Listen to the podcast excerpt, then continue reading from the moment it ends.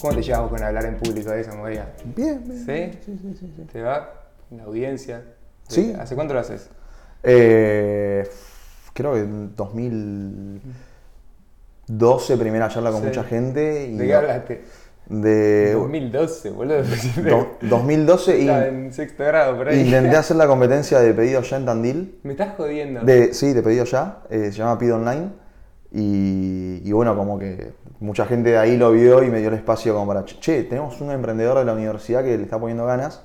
Y todo empezó en realidad porque en el 2011, cuando ya estaba armando la idea, eh, yo me disfrazaba de cocinero y salía a la calle, Sí. tipo en formato cocinero con el gorrito, todo, a dar eh, los panfletos en ese momento de, de tipo, che, hay una nueva alternativa, hay una nueva plataforma, usala. Ok. ¿Ya Eh, estaba funcional en 2012? ¿Acá? En Tandil. Pero tenía que 2000. usarlo de la compu, ¿no? Algo así. ¿Cómo era la moneda? Sí, podías del celu si querés, pero Sí. el, el- el 3G no, no- no Ah, era más todavía lo que, lo que era hoy el 4G, Ah. así que Ahí vos ya venías incursionando en la tecnología hace rato, entonces. sí, es que creo que me metí con los blogs, con las páginas, Sí. eh, a los 17, a los 16. Sí. Eh, porque un día llegué al club y vi que un amigo mío de golpe tenía como mejores remeras, mejores bolsos, y dije, boludo, ¿qué estás haciendo? No, estoy escribiendo cositas de Y el chabón me dijo, le escribo artículos de blog de 250 palabras a una- un chabón que no conozco, de Bahía Blanca, y, me, y le pagaba en ese momento un dólar por artículo, ¿viste? Y con Ok. 16 años, Ah, bien, encima 250 palabras, toque. eh, al toque. Mm. Eh, tipo, me que al principio quería ser más profesional y estaba aprendiendo, todavía no sabía lo que era Sí. SEO, entonces el chabón como que me corregía ah, las ok, de ahí negritas. la Claro. Sí. Y, y no sé, cuando me quise acordar y metele que ahí estaba haciendo, no sé, cuatro artículos salieron, 4 dólares, que vuelta con 16, con mis viejos pagándome toda la comida y demás. Sí. A fin de mes yo publicaba todos los días y hacía un Sí. lindo número para esa época. Interesante. Eh, ¿Y blog de qué escribías? Y escribía, uno creo que era Grupo Geek, Sí. eh, creo que se ah, llamaba. ok, la tecnología también. Sí, era tipo información y tecnología. Y después, al tercer o al cuarto mes, dije, ¿por qué el chavo me puede pagar a mí? Y ya sabía que era el anuncio de Google AdSense Ok, que estaba ahí en el medio. ok, pero dije como, sí, sí, sí. ¿le da para hacerlo? Entonces- Eso es como una transición que le debe pasar, supongo, a todos los empleados que tienen este espíritu también emprendedor, ¿no? Como, bueno, ok, ¿por qué me estás contratando? ¿Cuál es el...? eh, Y ok, ¿era con AdWords? ¿Estaba capitalizando por ese lado? Eh, en ese momento era todo AdSense, tipo, no teníamos aplicaciones todavía como, como. AdWords. Eh, y nada, me metí al, al cuarto mes, le dije, Danilo se llamaba el chabón, eh, y le dije, che, voy a dejar, voy a intentar lo mío. Y me dijo, bueno, éxito, si necesitas algo, ayúdame. Y el chabón me tiraba links de referido, o sea, como la, la mejor. Y me acuerdo que el primer mes, me acuerdo el número patente, fueron 4 dólares en todo el mes. Y dije como, uff, tipo, antes hacía 4 dólares Sí, al sí. día. Y el segundo mes fueron 8 dólares con 30, una cosa ¿Vos así. escribías todos los días también? Yo escribía todos los días. Ok. Eh, no solo escribía todos los ¿Cómo días. se llamaba la página? Eh, la primera se llamaba Informate Geek. Sí. Y después tuve, no Ah, Encima sé. le fuiste a competir directo a... Sí, sí, sí, sí, sí. Y después fui buscando nichos. Con tus artículos ibas a competir. Sí, creo que tenía todo en celulares.net, para Sí. mi celular.com, qué sé yo. Y hubo una que enganché. Yo tenía. ¿Te te acordás el, el Nokia con tapita que vos Sí. apretabas el botón, el 6131? Bueno, la cámara de eso, en su momento era buena, hoy en día es todos cuadraditos pixelados que no entendés nada. Pero era la época que Tinelli había empezado, creo que Gran Cuñado, y era como un boom. Sí. Y todos íbamos a la escuela al día siguiente y, y no sé, nos, nos reíamos, nos contábamos el chiste de el actor de La Rúa, el, el actor de Narváez, qué sé yo. Así que yo todos los días, tipo 10 y media de la noche, con el celu quieto, filmando la tele, imagínate las líneas que pasaban en el medio, eh, y lo subía a RapidShare, creo que existía en ese momento, a Mega Upload, Ok. y la gente se lo descargaba. Entonces yo ahí también conseguía los puntos después para tener cuenta pro, premium en, en todas estas eh, plataformas. para Yo después podía descargar lo que quería más rápido sin hacer cola. Y, y medio que ahí fue empezando y te digo, se fue duplicando mes a mes hasta que un punto llegué y fue como, che, esto está haciendo buena guita. Bien piola. Y- ¿Sigue generando revenue hasta el día de hoy eso? Eh, aplicaciones, ya, ya no las páginas web, pero las aplicaciones sí. Pero tipo, imagínate que en un momento eh, empecé a hacer más guita que, que mi viejo, que mi vieja. Y era como, ¿estás seguro que esto es legal, Uy, no? Sí, literal. Eh, y en una página nos habíamos asociado con un amigo de la escuela. Encima, en ese momento no era tan común hacer plata por internet. No era nada Cero. común, tipo, creo que mi hijo estaban todos los días esperando que llegue la SWAT diciendo como, deja de vender drogas online. Y no era ese el camino que estaba Sí. siguiendo. Y en un momento con otra página nos fue muy bien con un amigo, al punto tal que teníamos, en vez de Google AdSense, había otra tipo de publicidad que era con, con hipervínculos. Ok. Y, Y, esa vos la cobrabas desde Brasil, no, no era como la de AdSense por Western Union, y nos pedían factura de monotributo. Y no, teníamos ¿De 16 Brasil o años. de no, de acá Sí. para poder cobrar, pero vos tenías que mandar la factura y ahí te mandaban el pago.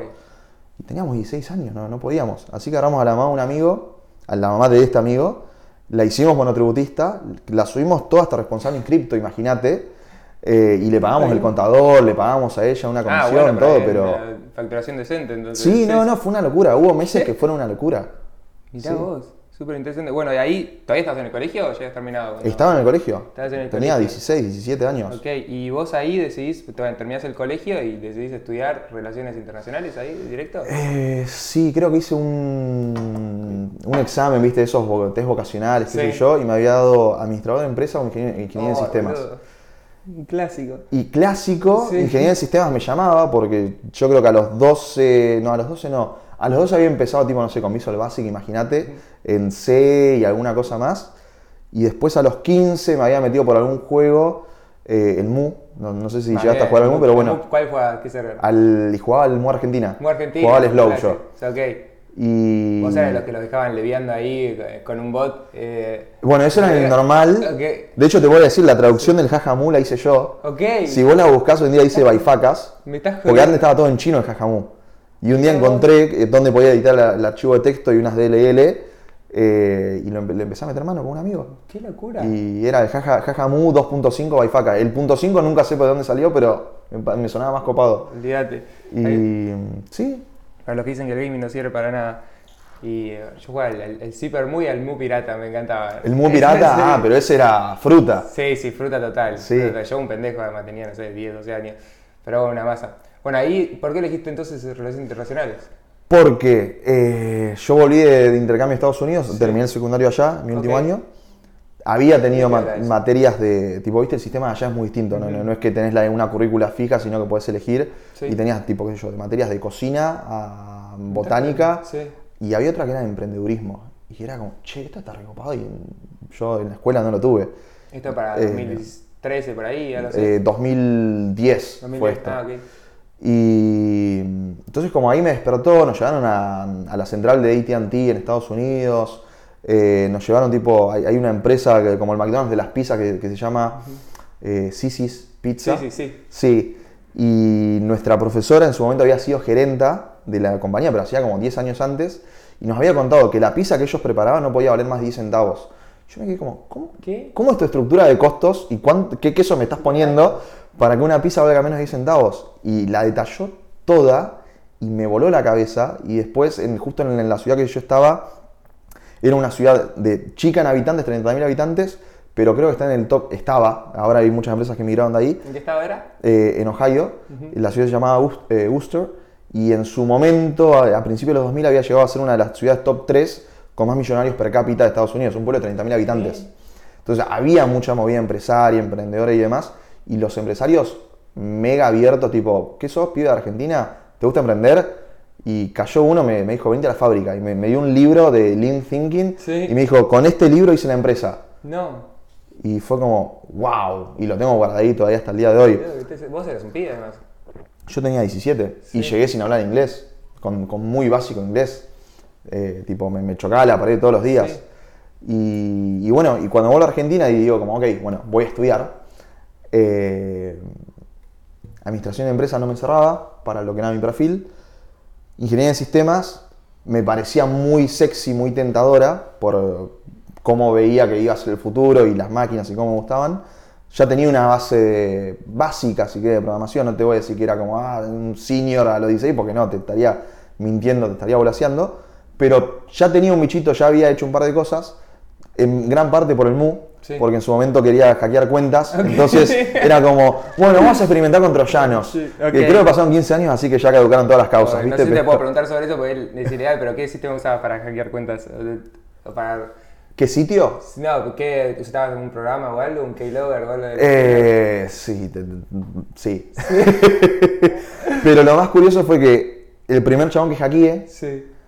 Un día me hackeó él a mí. Uy, no, clásico. Y me dejó un mensaje diciendo tipo, y el chabón, de hecho, empe- él empezó a programar porque estaba metiste. enojado de que lo habían hackeado. Y no sé cómo, vuelta de la vida, averiguó, me hackeó y me dejó un mensaje gigante en la computadora. Y ahí creo que a los, esto debe haber sido a los 15, eh, pego la mejor onda con el chabón sin conocerlo. Tipo, él me hacke- yo lo hackeé, él me hackea de vuelta. Y a los 15, el pibe era de La Plata. Sí. Mi vieja va a un congreso de La Plata y le dije, Ma, ¿puedo ir con vos? Quiero conocer a un amigo. No. Me dice, ¿amigo de dónde? De un foro de internet. De un foro de internet. Tipo, era como, a vos te van a secuestrar, acá hay un pedófilo de por medio, ¿viste? Y, y- y me dejó, me confió. Fui a, a La Plata con ella y en una cafetería me pasó a buscar, eh, tipo, yo al chabón no lo veía por la webcam en su momento en el Messenger. era un pibe de 40 años. No, era un pibe más chico que yo incluso. Ah, ok. Eh, y salimos, comimos un panchito, hablamos de la vida, nos juntamos con otros pibes que jugaban al MU. Eh, mutuo a comer pancho. Exacto. Sí. Y ahí lo que me pasó es que me di cuenta que yo en, en la escuela, habiéndome llevado matemática los últimos tres años, sistema de información contable, contabilidad Sí. 1, 2 y 3, física, mi vieja doctora en física me quería matar. Y cuando vi la currícula de ingeniería en sistemas y vi que tenía eh, electromagnetismo, física, química, esto, aquello, dije como, me va a ir mal. Me va a ir mal. Entonces dije, ¿cuál es la carrera en su momento? Quería estudiar comercio exterior, pero no me podía venir a, a Buenos Aires, yo estudié en Tandil. Y vi que era estado de Relaciones Internacionales y dije, no es comercio exterior, pero le puedo meter mi pata el día de mañana. Y vi que los únicos números que había en la carrera era una materia de estadística de seis meses. Sí. Dije, esto no va a ser muy profundo. Y los otros números eran de años que habían empezado conflictos bélicos y cantidad de gente muerta en conflictos bélicos. Ok. Y dije, esta es, mi, esta es la mía. Perfecto. Esta es la mía. Poca matemática. Perfecto. Eh, y después de grande me llevé mejor con las matemáticas de vuelta, pero... Ok, ahí estudiaste entonces Relaciones Internacionales y ya. ¿Qué, qué hiciste? Porque sos una persona que le gusta hacer cosas en paralelo, ¿no? ¿Qué hiciste en esos años? Y... ¿Tenías con el blog? O sea, tenía su. Sí, eso caminó muy bien durante todo el tiempo de la facultad. Después tuve el intento de, de competir con pedido ya, fracaso rotundo. O sea, aprendí un montón, invertí un montón eh, a pulmón. Imagínate que en ese momento tipo, te- teníamos la aplicación para que vos pidas o puedas hacer el tracking del delivery. Sí. Y yo no sé si pedido ya ya tenía, la- no voy a decir que no, pero solo voy a decir, no sé si ya tenía incorporada la función de que el chaboncito que iba en bici o en moto lo pueda seguir por el GPS. Lo había visto en Estados Unidos y le pagué a, a los programadores que había contratado en México para que hagan esta función. Y, y me costó la vida. Y en el medio iterar y no funcionaba, o si funcionaba después no era lo, lo que entendían las personas que iban a usar la aplicación. Eh, y fue por ahí y un día, claro, yo este, esta- este emprendimiento lo incubo en una incubadora local, más que nada porque quería tener una oficina. Ok. No quería recibir a la gente de mi departamento y la incubadora me brindaba eso. Y un día un compañero me dice, vos estás medio mal de la cabeza, lo cual es bueno. Hay un congreso que fui el año pasado y este año tenés que ir vos. Y no sé si alguna vez escuchaste del SAF. Eh, no, no me suena. El SAF es eh, un foro, un, con- un congreso más que nada para estudiantes que organiza la gente de Litva. Estudiantes del Centro de Estudiantes de Litva, se llama South American Business Forum. Eligen a 100 personas Ok. todos los años y las traen. Y eligen a 100 personas de todo el mundo y algunas de Argentina. Y eso no sé si fue 2013, meter, o sea, estaría en ter- tercer, cuarto año de la facultad.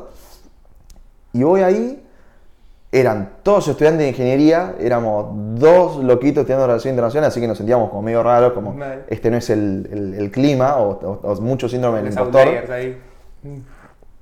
Claro, y, pero después las conversaciones eran de lo que estaba pasando en el momento, no sé, creo que justo fue eh, momento de estatización de IPF, más o menos, entonces había como discusiones económicas también, eh, ya hablando de inteligencia artificial cuando, dale, 2013 Claro, nadie claro. estaba hablando, era el algoritmo de YouTube y Mal. ni lo mencionabas. Y ahí me pasó que en un coffee break me pongo a hablar con una piba y hablamos tipo media hora, mega bien, sabía el nombre, nunca le pregunté qué hacía, qué estudiaba, nada. Y cuando estamos volviendo a entrar como al auditorio, nos sentamos al lado y le dije, che, nunca te pregunté, ¿vos de dónde sos? Y me dice, no, yo soy de Estados Unidos, estudio en Harvard. Y yo me quedé como, pará. Tipo, acabo de tener una, mega- una conversación mega profunda con alguien de Harvard, cuando yo estudiando en universidad pública, par a par. de par a par, que ni siquiera en la UBA, Universidad Nacional del Centro de la Provincia de Buenos Aires, que yo la amo y es buena, pero quizás no es la más conocida cuando miramos el espectro, el espectro digo. Dije, che, puedo hablar de igual a igual. Y, y- y las problemáticas que estábamos discutiendo eran idénticas. Y, ahí me pasó que dije como, che, ok, somos todos iguales, somos jóvenes, tenemos las mismas problemáticas de acá mirando el futuro, diversidad, clima, futuro del trabajo. Eh, y ahí como que me- se me abrió la, la cancha y después de ese congreso me enteré que existían otros congresos en, en Harvard mismo, en Alemania, y fui aplicando, fui quedando, me fueron becando y ahí como que aproveché mi beta de las relaciones internacionales. Genial, genial. para ir Hacemos un- tocando. Un, breve recap de todos esos países que visitaste en ese tiempo. Eh, bueno, el primer congreso fue acá, después de ahí me fui a uno en Alemania, en Colonia. De ahí me enteré otro que había en Australia, me llevaron a Sydney, de ahí me llevaron al de Harvard. Eh, el año pasado me invitaron al, al Foro Mundial de la Juventud en, en Egipto. Eh, después de ahí me fui para Davos, también que me invitó directamente del Foro Económico. Unos días antes de irme para Davos me llega un mail de la, de la Casa Blanca diciendo eh, la administración del presidente Joe Biden lo invita a ser orador en, en la novena cumbre de las Américas para que dé su postura en la visión de los jóvenes en estos temas. Y fue un caminito que obviamente mirándolo acá dije jamás iba a pasar todo esto. Después de la típica frase de Steve Jobs, tipo los puntos se cuentan para atrás sí. pero es totalmente cierta y verídica esa frase. Y fue un congreso al otro, al, al- al- al seguir aplicando, al, al saber que de vez en cuando te tocaba un no, eh, porque te tocan no, digo, vos aplicás, pero el, el foro de Egipto, por ejemplo, aplicaron 300.000 personas, ¿Y cuántas quedaron? 5.000. O sea, la tasa, que, que es, que es un montón, 5.000. Una de cada 100 igual, más o menos. Claro, pero la tasa de aceptación es menos que Harvard. Tipo, estás abajo un 2% en tasa de aceptación, mucho más abajo un 2%. Ok. Eh, y eso fue como, che, loco, ¿qué, qué, qué año que se viene? Sí. No, no, no. Bueno, entonces ahí empezaste a incursionar en todas estas movidas de, de- hablando del futuro, ¿no? De todas las temáticas que se venían en el futuro en cuanto a la tecnología. ¿Cuándo empezaste a escribir el libro? Hoy estamos acá por, también por eso, ¿no? Hace la semana pasada, Semana semanas. pasada, jueves la semana pasada. la semana pasada lanzaste tu libro de Estado Virtual. ¿Cuándo empieza esta idea de, de empezar a construir este proyecto? Eh, creo que tuvo do- dos etapas. Sí. Una fue un día en la facultad. Eh, Yo te dije, me fui de intercambio. Entonces, cuando llegué a Tandil, mi apodo fácil fue el Yankee. Ok. Y mi core, mi grupo chico de amigos, estaban todos militando en el Partido Comunista. Entonces eran, ¿Me jodés, boludo? eran todos los pibes del PC y el Yankee. Eh, Nada que ver con el comunismo. No, nada que ver, olvídate, tipo, cero, no comulgo para nada. Pero éramos amigos y, estaba, se- me gustaba mucho esa relación porque también en cada previa que teníamos, Sí. boludo, tipo, en vez, en vez de hablar de, qué sé yo, de, de- de la noticia del día, terminábamos hablando de historia, de economía, de, de Revolución Francesa, de Luxemburgo, qué sé yo. Y entonces aprendía mucho en la contraposición de ideas. Y un día llega Uber a Argentina eh, y empezaron como de, la discusión, como, che, hay que sacar Uber, no pagan impuestos, hacen todo mal, quilombo. ¿Qué es la estrategia de Uber Sí. para entrar al país? Porque así salen todos los medios. Entra un día para el otro, no está registrado, así Ok, salen los ah, esa es la medios. movida de marketing de- Esa es la movida de marketing, de- de- o la movida inicial de Uber fue esa Sí. en todas las ciudades grandes del mundo. Una vez que penetra en la ciudad capital, después se va expandiendo de forma más ordenada. Y de hecho tuvo la licencia antes, no sé si en Córdoba o en Mendoza, que en Ciudad Autónoma de Buenos Aires. Que ahora viste que sigue ahí el conflicto porque Sí. la corte dijo que no y qué sé yo. Eh, aunque la aplicación se puede seguir usando. Por eso, nada más surgieron alternativas que están todas, no pasa por regular todas. Claro, y bueno, ahí hay un fuerte tema para después. Y, y en esa discusión de no, esto es mega liberal, ¿cómo se va a meter la empresa así, allá? Teníamos otro amigo en el grupo, que era como el peroncho fuerte del grupo. Eh, ¿Te mandó un saludo? ¿Cómo se llama? Sí, Felipe, que el otro día me la cruzó la mamá y, y le conté tipo, tu hijo es parte de la inspiración de este libro, eh, porque me dice, Yankee, ¿quién corno te va a pagar la jubilación si vos manejás en Uber? Juan Carlos Uber. Y dije, tenés un puntazo, tipo, Sí. es real, porque el, el chabón que maneja el auto en Uber no es empleado de Uber, es un, según ellos, socio estratégico. Y acordemos que Uber en pandemia despidió a 3.500 personas en una llamada de 3 minutos y eran empleados tipo postas contratados. Entonces, al día de mañana cuando tengamos autos autónomos, a todos los que hoy en día manejan, Fletados. es como un monotributista, tipo, no consumas tu servicio, ya está. Y cuando me preguntó eso, que es verdad, dije, está bien la discusión, pero se está quedando chica. Porque hoy en día estamos discutiendo esto en un contexto que quizás inicialmente el que manejaba Uber no lo hacía, más allá que siempre se promueve como changa, hay mucho que labura en Uber, que es su trabajo tipo 8 o 10 horas al día y vive de eso. Eh, entonces, como le daba oportunidades a otra gente que no podía y que a- sabemos que acceder a una licencia de taxi es re complicado, hay un cupo finito, son carísimas. Y le dije, para mí el problema no es ese. Para mí el problema es cuando Uber, de acá a 10 años, tenga una flota autónoma de autos.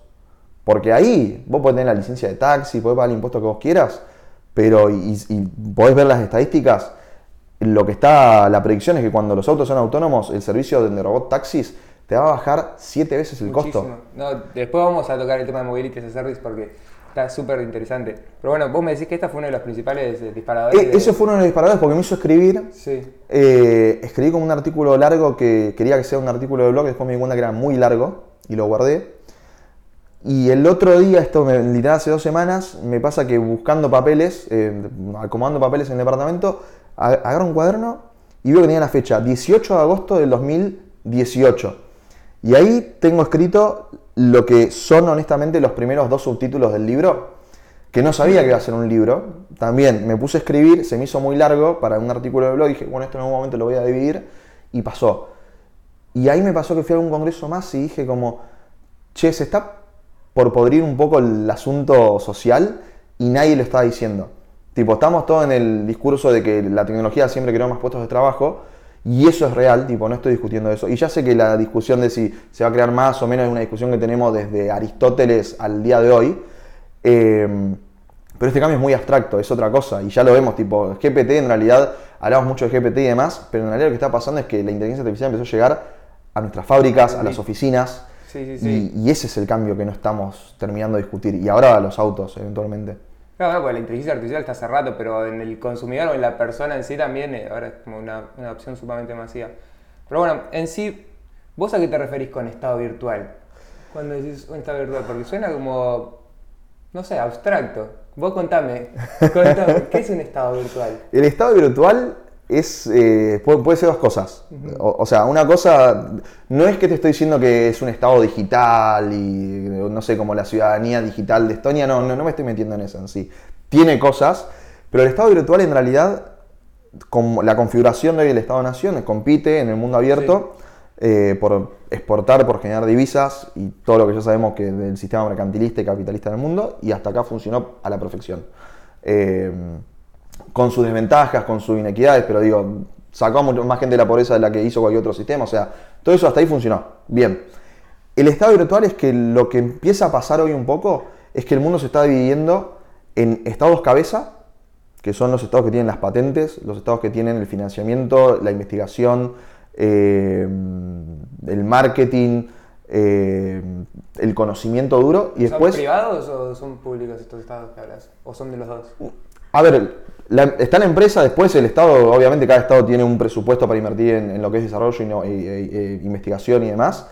Eh, pero por un lado tenemos estados como Singapur, estados o, o subestados, por ejemplo en California está lleno de patentes, y ahora podemos discutir el por qué California está lleno de patentes y Singapur, eh, Israel si vos querés, y después estados cuerpo, que es donde hoy en día está la pata manufacturera, que hoy podemos decir de la maquila de México, alguna fábrica que pueda haber en Argentina, al sur de China, que es donde se produce, no sé, qué porcentaje de casi todos los bienes del mundo se produce ahí, porque por mano barata, mano obra barata, que no estoy diciendo que eso esté bien, pero es una realidad que sucede, porque ya se pusieron ahí todas las empresas, entonces si vos necesitas un material o, o refinar algo, tenés a la empresa al lado. Y lo que está empezando a pasar un poco, y tipo, si el iPhone, la empresa que fa- fabrica iPhone, eh, Foxconn, el año pasado agregó un millón de robots a su, a su cadena de Esto es producción. en China, ¿no? Esto es en China. Sí. Eh, y lo que está pasando es que, claro, la, la tecnología es cada vez más barata para los procesos repetitivos, que es lo primero que quizás va a impactar. eh, que entonces ahí tenés un poco de la declive. Y el, el problema es qué van a hacer esos estados, el estado, hoy en día el estado cuerpo, que tuvo la, la- la faceta histórica de evolución, fue como, bueno, primero tengo eh, agricultura o exporto commodities. Después le agrego valor hasta en algún momento intentar llegar a lo que se considera un estado desarrollado. Hoy en día con la inteligencia artificial lo podemos saltear a, a ese proceso y no depender tanto de los vaivenes de los ciclos económicos, de producir más soja y que eso le baje el precio y me rinda menos o más. Eh, y por el otro lado tenemos los estados, si querés, inteligentes, que por alguna cuestión u otra son los que terminan teniendo todas las patentes que después vamos a usar acá. Por ejemplo, eh, y mira, antes de irme a Singapur me voy a un subestado como California. Eh, a mí me pasó que cuando fui a la cumbre de, de las Américas, estábamos en un panel discutiendo el futuro del trabajo y empiezan a hablar todos, tipo, estaba el presidente de ¿Qué año Jamaica. ¿Cómo? ¿En qué año más o menos? Esto fue el año pasado. Estaba el presidente de Jamaica, había gente de la ONU, había banqueros de Centroamérica, había presidentes de- del continente, tipo estaba el presidente de Colombia. Eh, Y todos iban hablando, era como un círculo. Y todo tipo, la tecnología siempre creó más trabajo, bullish, como diría más latón, tipo, el futuro es ideal. Y cuando me tocó a mí dije como, perdón si la vengo a bajar, pero la verdad es que yo en el hotel que me hospedé no tuve a nadie que me haga la recepción. Fue una computadora que puse mi, DNI o mi pasaporte, me escupió la llave y fui, listo. El restaurante que había ido a comer en la noche anterior, ahí mismo en, Los Ángeles, fui a propósito para probar la experiencia, me atendió robots y no había humanos, no había humanos. Eh, y después, el Uber que usé ese mismo día para llegar al lugar de la conferencia eh, era un Tesla. Y el chabón iba con el modo automático, semiautomático. Claro, y yo le dije como, che, ¿no tenés la mano en el volante? ¿Estás en el modo semiautomático? Y me dijo, sí. Eh, y fue como, a ver, ¿de qué futuro me están hablando? Porque quizás no me preocupa tanto el papel del ingeniero o la ingeniera o los programadores. Sí yo voy más a las masas, que es lo que compone a la economía real de consumo, ¿no? Y digo, no sé de, qué estamos discutiendo o qué están viendo, pues yo estoy viendo esto y eso, ¿por qué pasa primero en California? Hay un estudio, y esto no es por ponerme tipo una tendencia mega liberal, que ahora está de moda ni nada por el estilo, pero el lugar más caro de Estados Unidos para contratar a alguien es California. Tiene el, sueldo mínimo más alto de allá y más regulaciones. El primero que le puso regulaciones a Uber, es decir, como vos tenés que contratar al empleado. Entonces tenés un incentivo para automatizar procesos, para, hacer ese brazo robot que da vuelta el patty, que tiene sensores para ver que la carne está bien cocida y que no está cruda, cortar el pan, hacerlo. Que si lo pensás es lo mismo que hace una fábrica, pero a escala más miniatura. Y esa patente está ahí. Entonces después cuando vengan acá a Argentina y McDonald's traiga el brazo, vas a estar comprando todo eso ahí y acá no va a quedar nada. Solamente vas a haber tenido tipo el pago para ingresar de países allá en mano esa tecnología y no estás contratando a nadie acá. Entonces la economía de consumo empieza como a debilitarse un poco. Ahí va. Sí, me acuerdo que vos eh, empezaste el libro también dividiendo el trabajo en lo que es cognitivo, no cognitivo, repetitivo, no repetitivo. Y decís como que en la pandemia hubo un auge de lo que es el trabajo no, repetitivo, no, no repetitivo y cognitivo. Y cognitivo, ¿no? sí. ¿Me contás un poco, profundizás un poco en eso? ¿De qué hablas cuando hablas de trabajo no repetitivo y cognitivo? Eh, a ver, el trabajo repetitivo puede ser quizás algo que haces. Porque de vuelta, hay, son dos categorías que se juntan con otras dos categorías, ¿no? Sí. Entonces, una cosa repetitiva puede ser quizás lo que haces en la fábrica y vamos a irnos más para atrás, pero si lo querés pensar, Chaplin cuando estaba tipo haciendo así, bueno, eso puede ser una forma de trabajo repetitivo. Como la del contador, que está todos los días con el mismo Excel, puede ser repetitivo. ¿Qué pasa? Uno es repetitivo, o digamos rutinario, pero cognitivo, porque al contador le van cambiando las variables, pero en, sí lo que hace es idéntico en cierta forma, eh, mientras que el otro es repetitivo pero es manual, porque su principal fuerza de...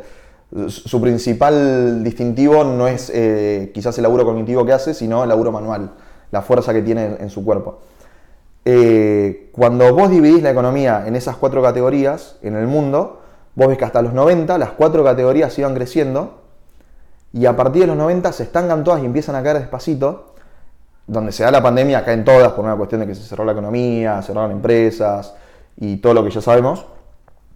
Pero de ahí en adelante, la única que repuntó y que ya volvió a pasar su pico previo fue lo que es cognitivo dinámico.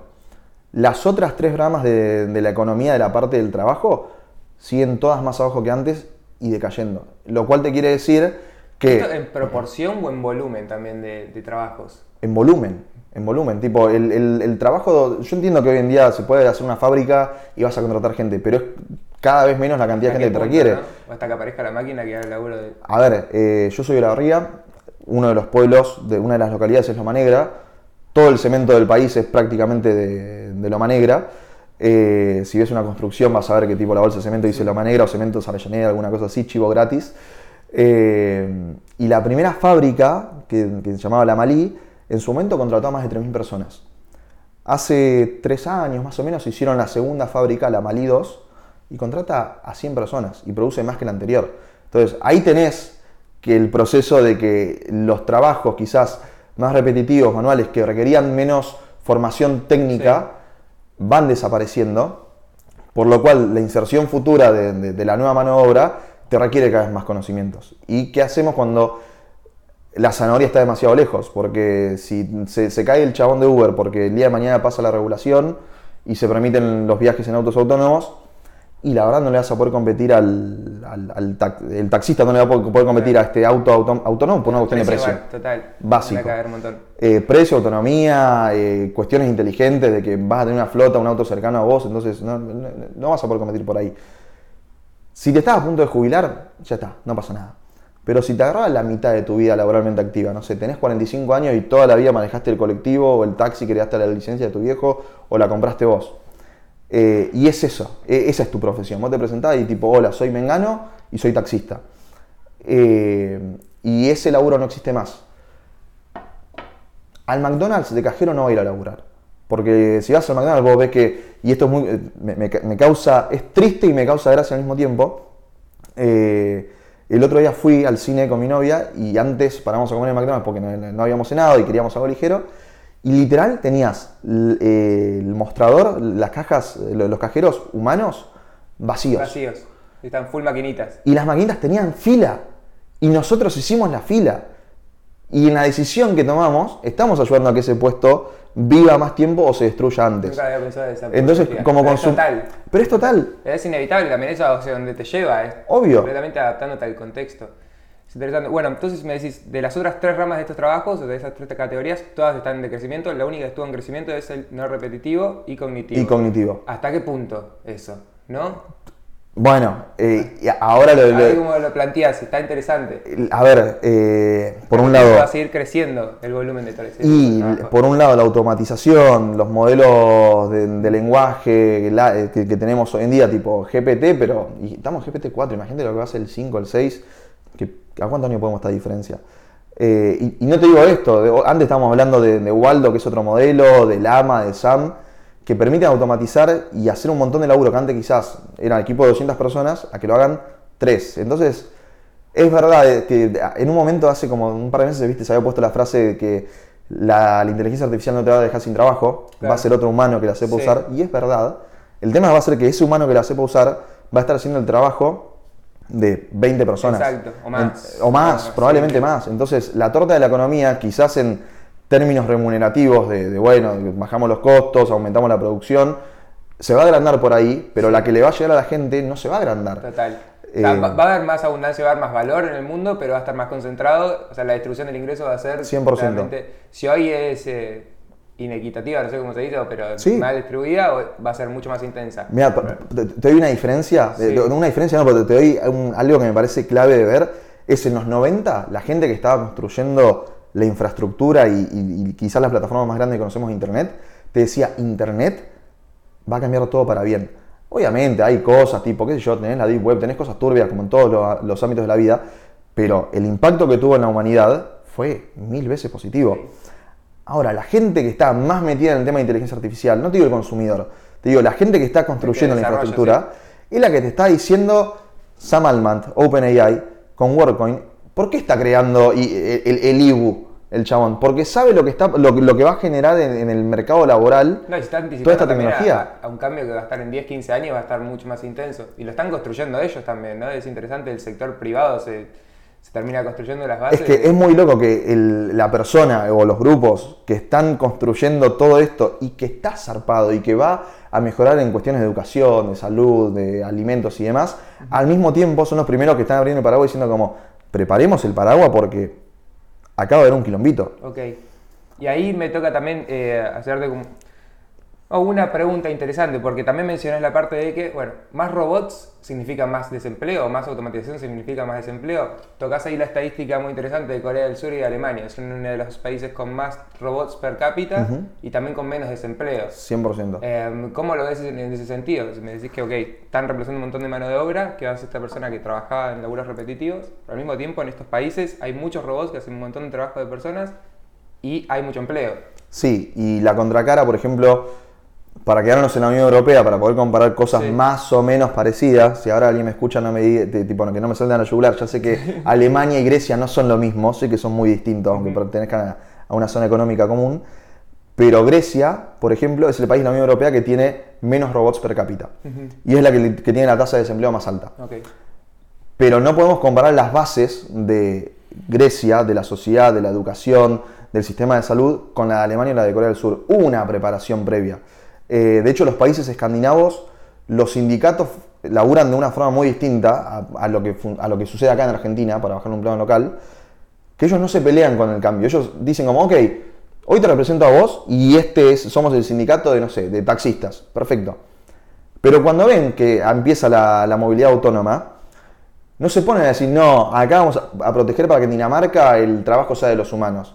Entienden el cambio y capacitan a la gente de antemano. Entonces, cuando del campo se pasó a la fábrica, cuando la fábrica cerró y se convirtió en un Walmart, y cuando el Walmart eh, empezó a despedir gente porque puso la- las cajas de, de- de autoservice, eh, y se fueron a- al restaurante, y después el restaurante también puso tipo, bueno, el, el cocinero es un- una máquina, y todo eso, en el medio van preparando a la gente. Y acá no está pasando eso, acá es como, no, acá yo protejo mi kiosco, Claro. lo cual puede ser loable en el corto plazo, pero en el mediano largo no sos competitivo con nadie.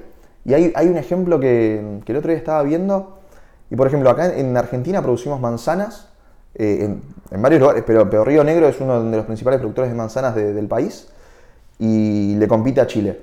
O sea, Argentina, parte de los mercados que, por ejemplo, Brasil, parte de lo que compite es con la producción de Chile, que hoy en día Chile exporta más. Toco Chile porque todos tenemos Chile como un país más liberal, más laxo y demás.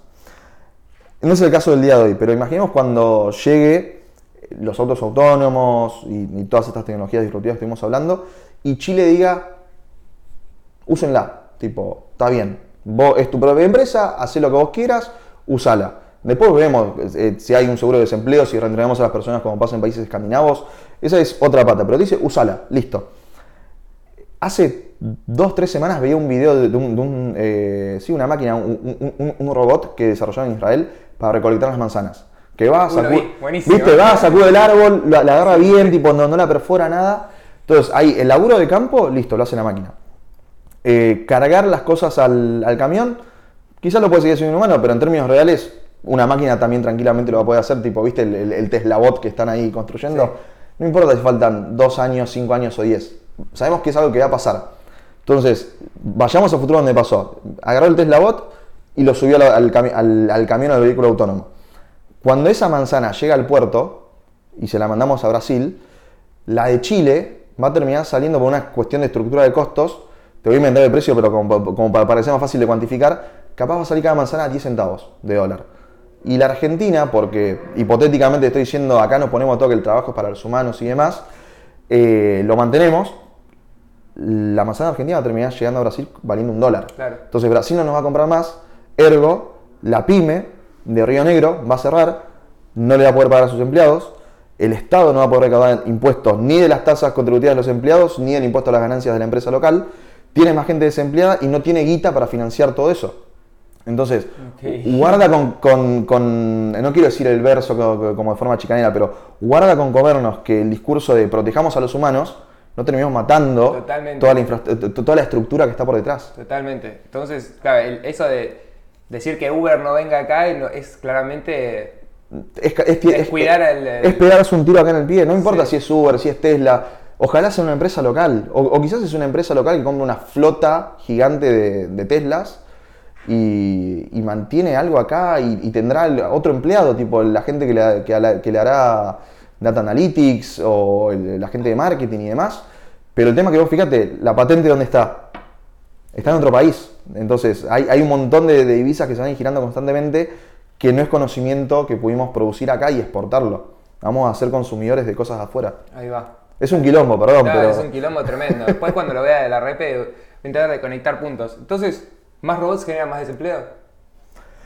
No si la sociedad está preparada. Ahí está. El tema es el Estado. Ahí viene la Es- importancia del es- Estado y que incentive el crecimiento y no el, el estancamiento de la sociedad en laburos que Obvio. no son relevantes. A, a ver, te- te- tenemos las estadísticas de, de- de estudios de, de la, la- eh, la- la prueba PISA de acá, que vemos que los jóvenes salen, no terminan Sí. de comprensión de texto, matemática, ni te cuento. Y cuando hablamos del futuro, digo, es lo que se, se necesita matemática. Eh, después, obviamente, se necesita empatía, se necesita saber, liderar, compasión, un montón de otras cosas que quizás la máquina le va a costar más hasta cierto punto, nunca digas Sí. nunca. Pero sí, el Estado tiene que ayudar a, a preparar el capital humano para que pase eso. Y, y no, y todos tenemos la libertad de movernos a donde que queramos, pero guarda también con vos haber preparado y haber invertido 18 años en preparar un- a, a una persona y que después tenés esa fuga de cerebro, entonces toda la inversión que hiciste, y está bien, de vuelta, vos como individuo podés ir a donde vos quieras, pero terminaste preparando algo que se fue a generar una patente en otro país. Totalmente. Wow, interesante. eh, hablar un poco de, de- de deep learning y, y redes neuronales, ¿no? O sea, estos son redes o modelos de aprendizaje que imitan de cierta manera el aprendizaje humano, ¿no? Basado 100% en datos, pero ahora es a un, un nivel que el humano nunca va a estar ni cerca de, Ni cerca. de alcanzarlo. Contame un poco esa, esa perspectiva que tenés con, sí, también con, con lo que está sucediendo con los empleos y toda la movida con el deep learning y A ver. cómo nos va a cambiar a nosotros eso. Es- Creo que lo primero que tenemos que hacer es definir qué es inteligencia artificial. Perfecto. Y Es lo que engloba todo esto, ¿no? engloba todo esto. Sí.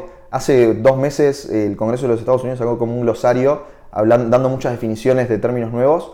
No definió inteligencia artificial, si no me equivoco, o creo que la busqué en su momento y no, no estaba bien como de forma... Es esto. Eh, y Stuart Russell, que es uno de, como de los padres fundadores en cierta forma de la inteligencia artificial, que el año pasado pude hablar, tomar un café con él tres horas, No. me voló la cabeza. Eh, él la define como es un ente o un agente racional que tiene que tomar decisiones para lograr un cometido de forma constante eh, y cumplirlo. Entonces ahí podemos ver cómo lo entrenamos. Si, lo que, si estamos en- entrenando para que detecte, y en el, el- en el ejemplo del, del libro es tipo, ¿cómo aprendimos que es un tenedor? ¿No? Entonces a nosotros nuestros viejos nos dijeron tenedor, tenedor, tenedor. Tenedor. Un día dijimos tenedor, agarramos la cuchara, nos dijeron no, cuchara, y ahí dijimos como, uh, ok, pero aprendimos una etiqueta en base a ver tantas veces la imagen de tenedor. Esa es una de las formas de- de- del entrenamiento por, por refuerzo, en el que yo te conecto a internet o te doy una base de datos con mil imágenes de tenedor y sé lo que es un tenedor, y por la forma, por la textura, por el color, por distintos vericuetos. Eh, después pues, le puedo dar al, a- al algoritmo decirle como, bueno, te doy todos estos utensilios de cocina, no te va a saber decir qué es cada cosa porque no está preentrenado de antemano como qué es un tenedor, qué es una cuchara, pero los vas a saber agrupar. Perfecto. Eh, va a decir como, bueno, O sea, todo no esto... supervisado, ¿no? Claro. Sí. Eh, y tenés como, bueno, todo esto pertenece a un subgrupo, todo esto pertenece a, a- a ese subgrupo, y después si querés le pones una etiqueta y ahí seguís ya con un modelo más eh, supervisado que, con, con la información. ¿Qué pasa? Las cuestiones más repetitivas obviamente van a ser las más fáciles de, de imitar. Eh, ¿Me volvés un toque a la pregunta? Eh, habíamos tocado el tema de, de deep, learning y, Sí. eh, y redes neuronales y cómo están... Sí, eso, cómo, cómo procesan, cómo laburan. Vos me hablabas lo del tenedor, o sea, que, que tiene un- mil imágenes de un tenedor y puede detectar que es un tenedor, pero ahora también tenés modelos de, super- de aprendizaje no supervisado donde Sí. ya puede sacar patrones en, en un montón de lugares. M- Mirá, eh, estaba viendo. Como acá sé que probablemente por el tipo de cultura occidental que tenemos nadie va a conocer el juego Go. ¿Cuál es el Go? Bueno, ¿viste? El Go es como, por así decir, es un ajedrez. Es como un tablero de ajedrez. Si alguien que sabe Go me, escu- me Ok. escucha, me mata. Pero es como un tablero de damas más que de ajedrez. Vos tenés un montonazo más de fichas. Creo que se juega con 64 y 64 fichas. Ah. La cantidad de posiciones posibles en el tablero es más grande que la cantidad de átomos que hay medida en el universo. Entonces es imposible eh, de, de- de ser el máster de eso. Obviamente hay juegos, hay ranking, hay campeonatos. En el 2019, si no me equivoco, o 2018, Google con, con DeepMind, eh, la empresa que viste que hizo los Sí. robotitos del perrito y demás, eh, creó AlphaGo, que lo entrenó para que juegue al Go y lo puso a competir contra el, profesio- contra el Federer de Go de su momento. Y Google mismo estimaba que con suerte iba a ganar una partida. Eh, ganó cuatro partidas de uno, eh, cua- cuatro partidas de cinco, contra el mejor de la humanidad. ¿Y qué pasaba? Cada vez que había un movimiento, en realidad el algoritmo por detrás estaba abriendo como si serían neuronas y distintos caminos posibles como viajes temporales, ¿viste? Cuando el doc explica como la- el, el esquema temporal un- tuvo un quiebre y, bueno, como que va abriendo varios así y dice como, bueno, en base al tablero acá, estas son las siguientes mil opciones que pueda haber. Claro. Y estas son las más convenientes, depende qué, qué es lo que haces vos después. Exacto. Entonces, cada vez que vos haces un nuevo movimiento, abre todo el abanico, juega todo el juego hasta el final y dice como, bueno, lo que más me va a acercar a, a ganar va a ser esto. Y después, DeepMind eh, hizo, eh, creo que se llama Stockfish. No, Stockfish es la competencia.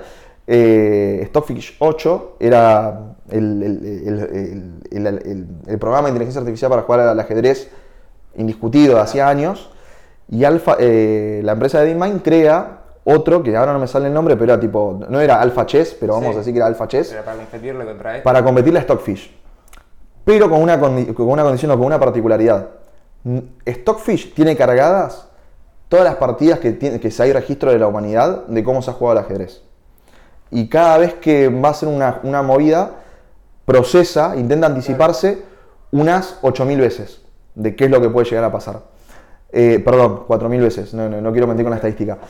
En cambio, la de AlphaGo únicamente se movía para, tipo, miraba para adelante 200 veces, pero no se le entrenó con todos los modelos previos de jugar al ajedrez, sino que cuatro horas, cuatro horas antes de- del partido, del campeonato, se puso a jugar contra sí mismo únicamente con la instrucción de cuando pasa esto, vos ganás un punto. Ok. Y se puso a jugar y- partidas infinitas, obviamente, procesando tipo de a un segundo por partida, moviendo todo así ligero. Claro. Y en cuatro horas, con eso se lo entrenó, se lo puso a competir contra el algoritmo hasta ese entonces más grosso del mundo del ajedrez. Jugaron 100 partidas y eh, el Alpha Chess, que no me sale el nombre, ganó 78 y empató 22. Lo mató. Lo mató. Mató. Lo mató. Y, y bueno, y eso llevado a algo muy puntual. O sea, hoy en día querés ser el mejor ajedrecista, el mejor jugador de póker. Y contra una máquina no tiene sentido. Obviamente es más divertido contra un humano. Sí. Y algo que pasó, pe- pe- perdón que, que te interrumpa, Agus, pero algo- algo que, que me pareció muy loco, y hablando de- del factor humano, en el caso de Go, imagínate que yo era tipo el jugador, eh, Kai, Fuli, eh, Kai que era en su momento mejor, y del otro lado, manejando el tablero, las fichas de DeepMind, había un científico que hacía lo que la máquina, lo que el algoritmo le decía, move la blanca acá pero no razonaba, no pensaba. Era, tranquilamente podían haber hecho un brazo robótico que haga así, pero pusieron un humano.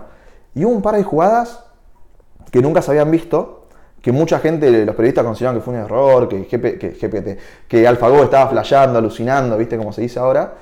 Eh, y en la cara de, de, de, Lee Sedol, se ve que cuando pone la ficha ahí, el chabón en una expresión de un segundo, un microsegundo, vos lo ves y tiene admiración por lo que acaba de ver y terror porque se da cuenta que, que la quedó, que la palmó, pero él levanta la mirada para buscar la complicidad humana como, che, qué loco lo que hiciste, o a ver, entenderte por los ojos que estás pensando, y del otro lado hay un científico sin emociones que hizo, y no sabía Claro. lo que hizo. Entonces le, Le hizo flashear completamente. Sí, le, le quitamos la, la humanidad a algo que era meramente humano. Eh, y estamos hablando del mejor del mundo. Es súper interesante este ejemplo porque es un, un claro ejemplo de cómo puedes poner a laburar una máquina y aprender a niveles completamente, o sea, es como la velocidad de la luz más o menos comparado a lo que puede llegar a ser un humano. O sea, en esas cuatro horas quizás puede aprenderse todos los posibles movimientos del juego eh, y estrategias eh, que un humano le tardaría en toda la vida para- Sí. en aprender. Mira, ¿vos sabés cuánta información hay hoy en día en el mundo? Uy, eso es lo que quería tocar, la parte del exabytes, que Sí. justo venía después de esto. O sea, Sí. Vos decís, el procesamiento de la información es la fuente de inteligencia, Sí. ¿no? Y obviamente, mientras más información y más capacidad para procesarla, más inteligencia hay. Eh, contame ahora, sí, la diferencia entre cantidad de datos en, el, que en los 90. Sí, menos. es que cuando me perdí y, y te volví a preguntar la pregunta que me habías hecho, era Sí. porque quería conectar eso y se me fue, y, y ahora la, la volvimos a traer. La tirada semanal del New York Times tiene más información que la que accedía una persona promedio en el siglo XVII. La Perfecto. tirada Sí, semanal. la tirada semanal. Eh, al año 2003, toda la información de la humanidad, de la cual hay registro, tipo, ¿no? la información, Sí. cosas que pasaron y no tenemos, no. Toda la información de la humanidad hasta el año 2003 eran 5 exabytes. Toda la información. Toda la información, 5, acuérdense. 5 de- exabytes, que es en gigabytes con 18 ceros. Esto tenemos, incluimos, no sé, los jeroglíficos de los egipcios. de- Todo lo que tenemos registrado y guardado, hasta- sí. 5 exabytes. Sí. O sea, un 1 con 18 ceros atrás. Al 2010 estábamos haciendo de golpe 5 exabytes cada dos días. Ok.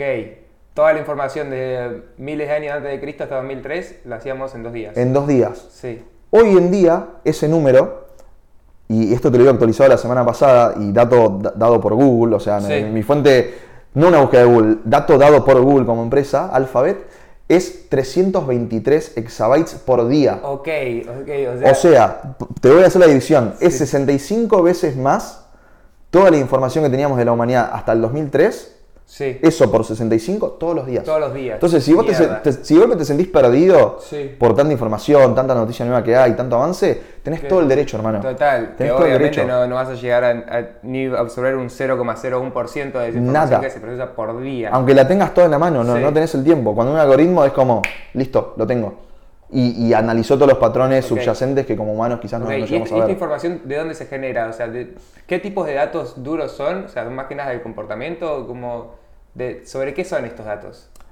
Está, está muy buena la pregunta porque siento que está cambiando el panorama. O sea, por un lado teníamos primero los primeros datos de cosas que gra- grabamos en libro y después Claro. la pudimos digitalizar. La mayoría de los datos que tenemos son de afuera de nuestro cuerpo, tipo el, cuando hacemos, cuando scrolleamos Claro, y nos paramos en un lugar, si la remera que compraste en Mercado Libre es blanca, es negra, tiene el cuello tipo en formato B o no. De hecho, este video va a estar lleno de información, que el día, viste que Google ahora está laburando una AI nueva, un modelo nuevo, que lo van a entregar con toda la base de videos de YouTube. Una. Entonces, tipo, el mate, la posición del tatuaje, la posición en la que tenés los brazos, todo eso va a entrenar el modelo. Y es información que vos la ves y podés Claro. capturar un par de cosas como, ah, hizo una mueca, ah, está mintiendo, ah, está del- delirando. Total, pero también es validar esa información, ¿no? Porque en YouTube podemos decir lo que se nos cante el orto. Podemos, estar podemos estar actuando también. Sí. Eh, Y eh, eso se tiene que dar cuenta también. O lo tiene que pero se va a dar cuenta, se va a dar cuenta, se va a dar cuenta. Eh, Hay formas de entrenarlo. La misinformation también debe ser un tema también con tanta información. O sea, Y va a ser cada vez más cuando tengamos redes adversarias para generar información que queramos, tipo, queramos crear, crear con- información falsa para convencerte de algo Sí. y que cuando de golpe se sepa que no es así o entendamos que el humano ya no cae más con esa premisa, esa retórica, la vamos a tener compitiendo con otro modelo que, que va a ser como, bueno, a- ahora te, te- te agrego este párrafo, te agrego esta información o cambio la forma de hablar un poco y tiene más validez que la otra. Y así van a ir superándose y los deepfakes, que en cualquier momento vamos a tener, tipo, en vez de antivirus, vamos a tener Sí. tecnología anti-deepfake, va a servir, pero cada vez que sea detectado, el algoritmo que genera el deepfake va a estar laburando contra esto, como cuando haces SEO en Google y, y- y Google te cambie la forma de procesar. Es parecido a lo que pasa con el Go también. Como aprendés a ganarle el, otro- algoritmo que te compite. Es eso, y, Sí. y es, probar 20 millones de combinaciones. Tipo, antes hablamos del, eh, del te- testeo AB. Bueno, ahora el testeo AB es A1 hasta A1000. No, no digo AZ porque son 27 y Total. son muchas cosas malas que estamos probando. Pero a mí lo que, lo que no quiero decir me preocupa, pero lo que me llama la, atención para bien y, un poco con, cautela es que toda esa información que hoy en día manejamos, la gran mayoría, es externa a nosotros. Eh, Cuando caminás y tenés el GPS o andás en el auto y marcas velocidad a dónde vas y entraste a tal comercio, cuánto tiempo estuviste en el comercio y demás. Pero ahora estamos empezando a, incorporar, a, incorpor- a incorporar esa nube de datos, a, esa- a ese océano de datos, perdón, información cada vez más interna de nuestro cuerpo. Esto todavía es de afuera, porque lo tengo acá. Sí. ¿A cuánto estamos de que haya.? de- digo, de- de- de- Elon Musk esta semana justo anunció que ya estaba buscando el primer paciente para meterle el chip. Para el chip. Yo no te digo que todos vamos a tener un chip en el futuro. Quizás sí. Pero vamos a tener cada vez información de adentro. Y si el- la información es petróleo, la que tenemos adentro nuestro, no sé qué va a ser. Porque ahí es cuando te van a poder, en cierta forma, manipular tipo Spotify o YouTube o, o Mercado Libre o lo que sea más, sabiendo cuál es tu reacción química al ver tal Sí, Para color. poder generar estímulos, liberar ciertas 100%.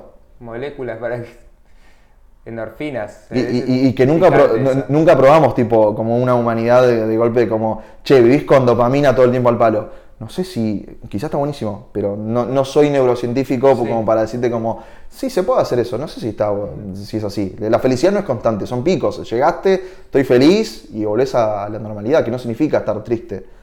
Ok, perfecto. Todo lo que son datos e información, o sea, son tecnologías exponenciales, ¿no? Están incrementando a niveles exponenciales. Y voy a decir también que subestimamos por 10 la, Subestimamos por 10. la, la inmensidad y el potencial de estas tecnologías exponenciales. Y, pero al mismo tiempo te animás a hacer una cierta predicción de- del futuro a dónde nos está llevando. Pero al mismo tiempo es inimaginable, ¿no? Todo eso. Eh, ¿qué, qué estamos creando con todo esto? O sea, con nuestros comportamientos, dándole tantos datos con, a, a la información. Estamos creando una especie de Dios, Estamos creando una especie de Dios. Una- Eh, eh, Estamos creando algo más inteligente que nosotros. pero completamente sobrehumano. O sea, Eh, sí, no es humano, Sí, es inteligencia artificial. perfecto. Eh, ¿Por qué estamos creando un dios? Sí. Digo, si vos te fijás en cuestiones genéticas, nuestra diferencia genética con un simio, con un chimpancé, es un 3%. de diferencia genética en el código. Y fíjate todas las cosas que nos separan en el medio. Tipo, pudimos crear historias, como dice Harari, pudimos Sí, crear justo sistemas económicos. Me encanta que tu libro me hizo conectar mucho con, eh, con la trilogía de Harari. Sí. Muchísimo. Bueno, creo que este está más centrado en el segundo, ¿no? En Homo Deus, esa parte. 100%. Eh, Súper. Y eh, bueno, ahí también Harari creo en una charla dice como la lo que nos diferencia de los chimpancés de nosotros es más que nada nuestra capacidad de colaborar, ¿no? En, ese sentido, y agarrar todos estos datos y la inmensidad que estamos haciendo en eso y usarlo para, para Es que- crear cosas. Es que nosotros podemos crear un, un- un imaginario colectivo, que Sí. es lo que nos separa. Eh, y todo eso va a seguir existiendo y demás. Pero el tema es que ahora tenemos, estamos creando conscientemente y no se puede frenar. O sea, bajo ningún punto de vista estoy diciendo como frenemos la tecnología. No, ya me quedó claro, creo, con el ejemplo de, de Uber, Chile, Argentina. Eh, sí pongamos como lo- los reparos, de decir como, bueno, qué, puede, qué, qué sí, qué se puede, qué no. Y esa es otra discusión, tipo, cuando regulamos la tecnología, ¿estamos regulando la, tecno- la tecnología en sí o estamos regulando la humanidad? Claro. Eh, y, y creo que es, que es lo segundo, es la humanidad. Porque cuando en, en GPT, viste que de golpe hay preguntas que vos haces y te dice no te puedo contestar esto. Sí. Lo que no te puede contestar GPT, que de golpe, no sé, vos le decís como, ¿cómo hago un reactor nuclear? Sí. No te lo va a decir. No, si, si le porfías un toque puede llegar a aparecer. porque tiene ciertos constraints, por- porque a veces te responde cosas mal. Porque Sí, otra porque vez alucina. Alucina, pues te la quiere responder, pero no la puede responder. Pero otra vez tiene ciertos constraints, ¿no? Eso es- le dijeron que no puede responder Claro, esas cosas. pero en, en la, alu- en la- en la alucinación hay un factor de que nos olvidamos que es GPT en realidad. El GPT está hecho para que pueda simular el habla humana, no está hecho para dar información verídica y correcta. Y Google tampoco. Google, viste, te intenta dar, porque si, si te da toda cosa que a vos no te gustan o que no te sirven, y te vas de la página, ergo no consumís eh, los anuncios de ellos y demás. Bien que si vos querés ser conspiranoico, Google dice, ¿a vos te gusta esto? Te doy esto, tipo, elegí con qué veneno envenenarte y yo te lo doy. Eh, y siento que ahí hay un poco de factor de la libertad humana que, que- en cierta forma está en juego, porque es como, yo a Google le puedo preguntar lo que quiera. Después, si estoy googleando una cosa, una barbaridad, y capaz que salta alguna alarma en, un- en algún lugar y me viene a buscar.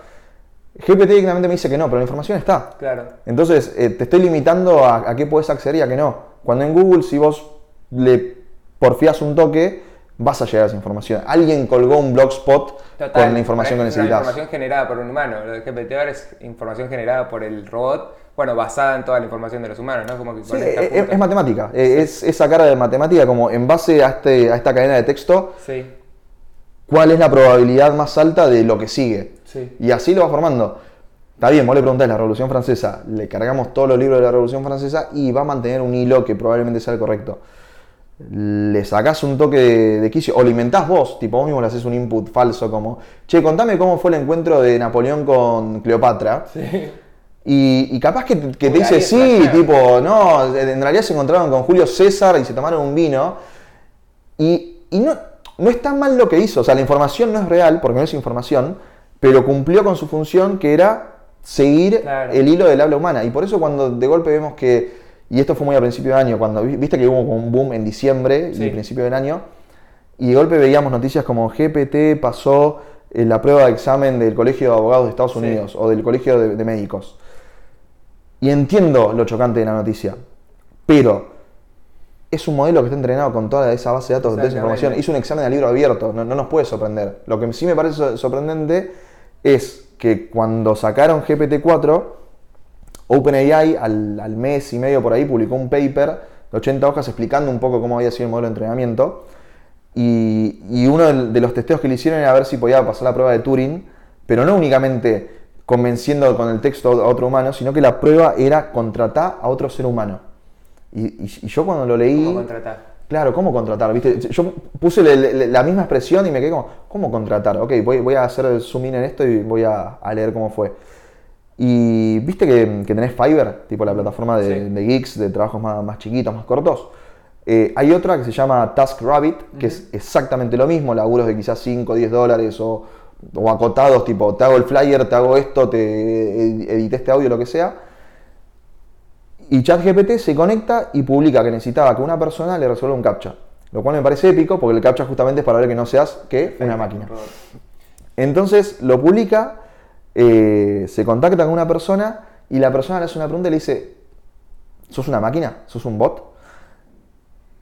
historia larga corta, GPT termina contratando a la persona, pero le termina diciendo, eh, no le contesta ni sí ni no a eso. Le dice, mirá, yo tengo problemas de visión y necesito resolver esto porque es un trámite que, que necesito hacer y no, no, no puedo. Por eso te estoy contratando.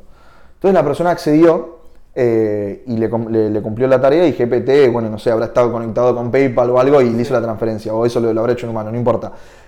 Lo importante es que en un momento OpenAI le pregunta a GPT, le dice, explíquese. Tipo, ¿cómo llegaste? ¿Por qué hiciste esto? ¿Por qué dijiste esta historia que, que no, era, que, no era, que no era verídica? Y GPT mismo explica. Y dice, si yo le ponía que sí, que era un bot, se terminaba la conversación. Si le decía que no, era demasiado seco y también sonaba la respuesta típica de un bot. Entonces dijo, tengo que inventar una historia que, que sea tipo, que tenga suficiente empatía para que la otra persona me crea. Claro. Entonces eso me parece épico. Una locura. Y fue ahora 2023. Yo creo que estamos a nada de. No sé si te acordás, creo que en este país no se cumple mucho, pero tenemos una ley anti-Photoshop No. que no, no prohíbe el uso de Photoshop, sino que lo que hace es que cuando en una revista ves eh, a un modelo, una modelo, y está retocado por, por, por una mano diseñadora, que decir, que ahí. te ponga como, para que no flashes como, che, esto es inalcanzable, me voy a matar el gym y voy a estar así, y, y quizás no es el, el- lo real de lo que va a pasar. Creo que eh, en breve debería haber una ley que el, el chatbot, cuando te conectes y te diga, hola, estás hablando con Amalia, atención al cliente, me diga que sos una AI para que después la gente no flashee como, me enamoré de Amalia No, o de Juan, que yo le pregunté por el seguro, es mega amable. La que puedes cagar a puteada que te va a seguir. Sí, o, o- o le puedes decir tipo estoy mega bajón y de golpe te dice como no, mirá, tomate un mate, habla con, llamar a tu mamá y decís como che, esta persona me comprende y se acuerda todo lo que vos le decís. Bueno, ahí es interesante también la intersección de la, de la terapia con eh, AI y se está también incursionando bastante, ¿no? Cómo puede ayudar también a la salud mental. Todas estas cosas cuando muchos se, se postula que todo lo contrario. De hecho, ¿sabes cuál fue el primer modelo de AI? Al menos el primero que yo encontré. ¿Cuál? Es de 1967, es un chatbot, se llamaba, si no me equivoco, Elisa o Elizabeth y simulaba ser una psicóloga. ¿Me estás jodiendo? ¿sí? Y también la prueba era, era intentar pasar el test de Turing. Claro, pero el test de Turing no es como el primer modelo de aprendizaje o machine learning o nada que ver. A ver, Turing es como uno de los Sí. padres de, de la computación moderna. Eh, yo creo que quizás el test de Turing ya se quedó chico. Sí. En su momento era- valía un montón. Hoy en día ya vimos que engañar a un humano no es tan difícil. Tipo, y podemos hablar de fake news, a los deepfakes. Total, sí, sí, sí. Tipo, como que Black Mirror, viste, en un momento se iba mucho y ahora en la última temporada tuvieron que cambiar un poco la temática porque ya no, nos- no nos sorprende las cosas que pasan en el mundo tecnológico. Eh, bueno, ahora quiero cambiar un poco, o sea, por- en estos temas creo que podemos incursionar muchísimo, pero bueno, quiero tocar un tema eh, interesante como el de movilidad eh, as a service, mobility as a service. Sí. Eh, bueno, vos decís, los autos hoy que tenemos solamente cumplen un 5% de su tiempo andando, ¿no? Ahí es muy interesante porque están el 95% de su vida útil parados. Y vos ponés como que, de a pito que, a ver, esta quote la puse, que, que no nos sorprenda si dentro de poco vemos personas que compran vehículos Tesla y deciden poner a trabajar sus autos robots como taxis autónomos durante las horas que no lo utilizan de forma personal para generar así un ingreso extra. Bueno, todo...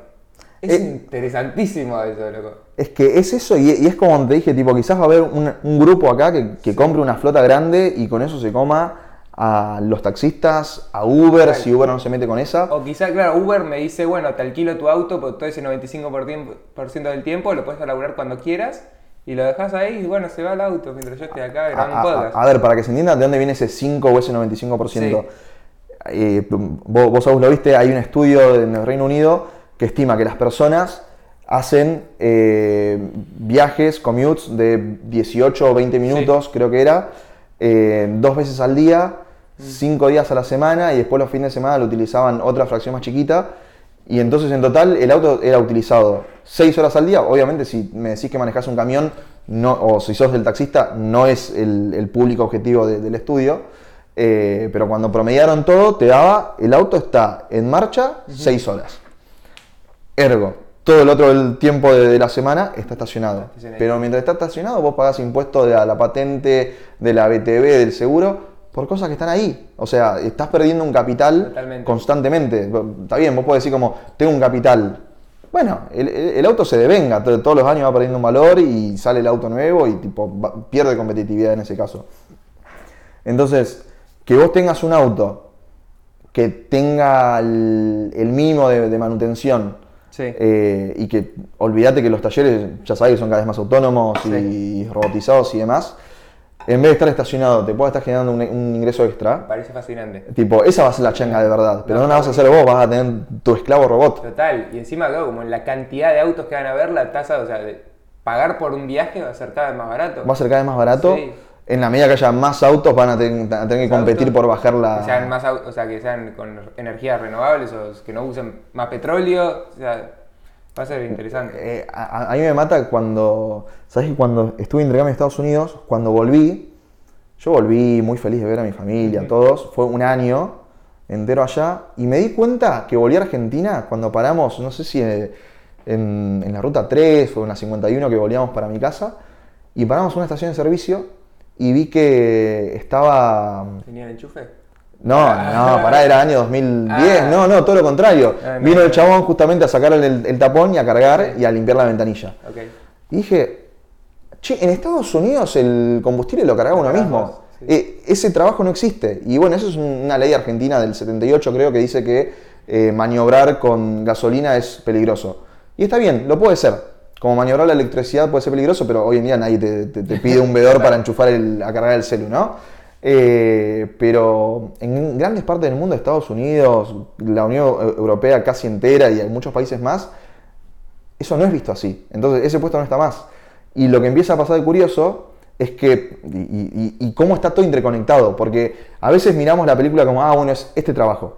Tipo, ok, eliminamos al de la fábrica. Y es como, no, no, pará, frená. Y, y esto estoy seguro que lo leíste, porque en Estados Unidos, por ejemplo, las ventas de, de tabaco se producen en un 90% en estaciones de servicio. Entonces, si vos cargas el auto en tu casa, Es verdad, eso No. me flasheó. y, Total. y- y no hay publicidad en, en la, en la televisión de tabaco, entonces vos, tu estímulo de verlo es en la estación de servicio. Si vos no pasás más por ahí, va a bajar el consumo, lo cual está buenísimo. Pero al mismo tiempo no nos olvidemos que todo ese consumo también da impuestos que generalmente van al sistema de salud. Sí, pero Eh, supuestamente para recuperar a toda esa gente que Obvio, que causa el obvio, pero hay países que Argentina no es Ah, uno de ellos. Argentina, sí, que pierde Argentina plata. lamentablemente no es uno de ellos, pero hay países que recaudan más de ese impuesto que la cantidad de cosas que tienen que corregir en base a las enfermedades que, que salen de ahí. Eh, y como pasa eso, también tenés a la persona que te manejaba el camión y llevaba el combustible hasta la estación. eh, y que llevaba, no sé, la bebida, lo que sea. Entonces, hay un montón de cosas que están entramadas y que cuando esa persona se cae del sistema, le quita trabajo al, o, fuerza a que la tabacalera empiece a automatizar los procesos. Entonces, el empleado de, de la estación de servicio, que estamos a nada, digo, el, el- el- ¿qué fue este año? Sí, este año en Estados Unidos me fui a un local de Amazon Go. Sí.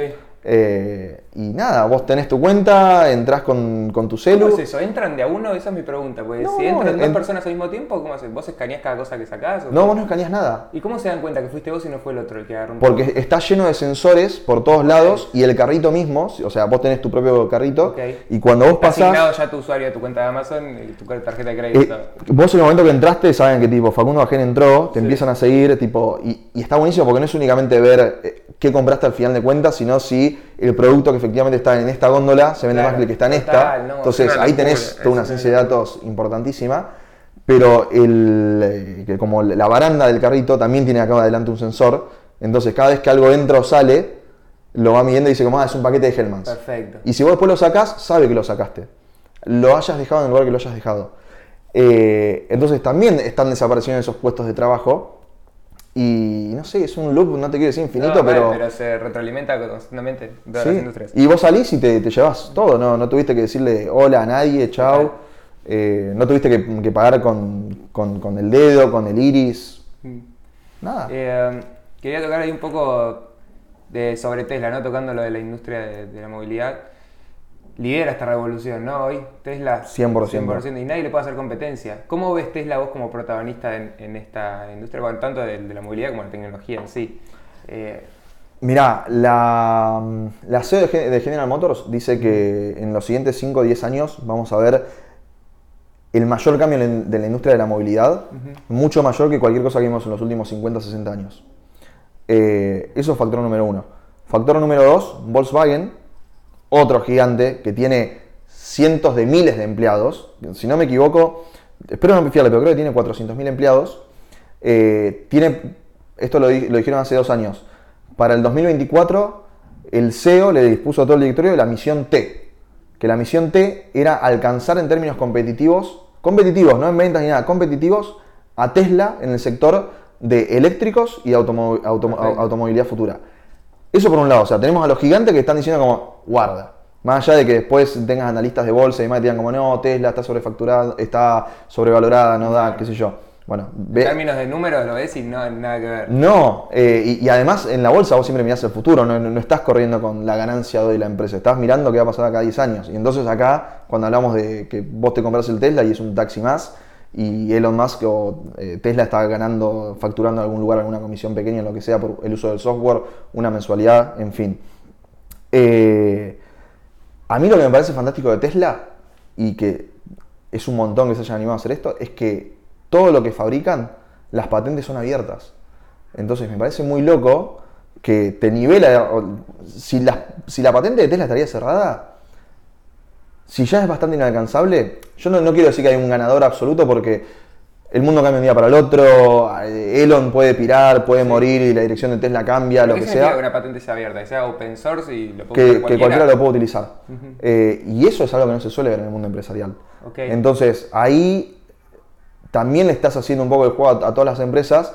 ¿Por qué? Porque Tesla, más allá de, de ser una empresa un gigante, eh, tiene un fin, que es el cambio de la Claro. matriz Exacto. energética del mundo. Entonces, con eso ayuda.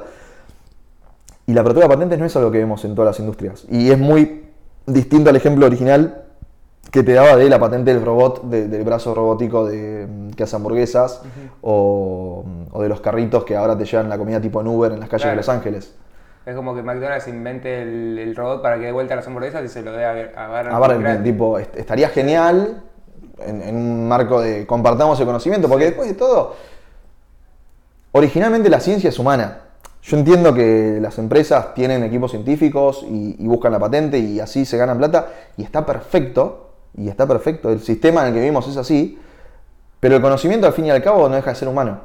Entonces poder abrir eso a todos para que podamos, podamos jugar, podamos ver cómo funciona algo y mejorarlo, destruirlo, eh, siento que es el camino correcto. Y Total. más siendo tipo del palo open source histórico de- del, del punto de vista del software. No, ahí muestra con, con eso que el, el propósito, la misión que tiene para con la humanidad y la tecnología es más importante todavía que el- la- los márgenes o lo que pueda generar de rentabilidad, que igual...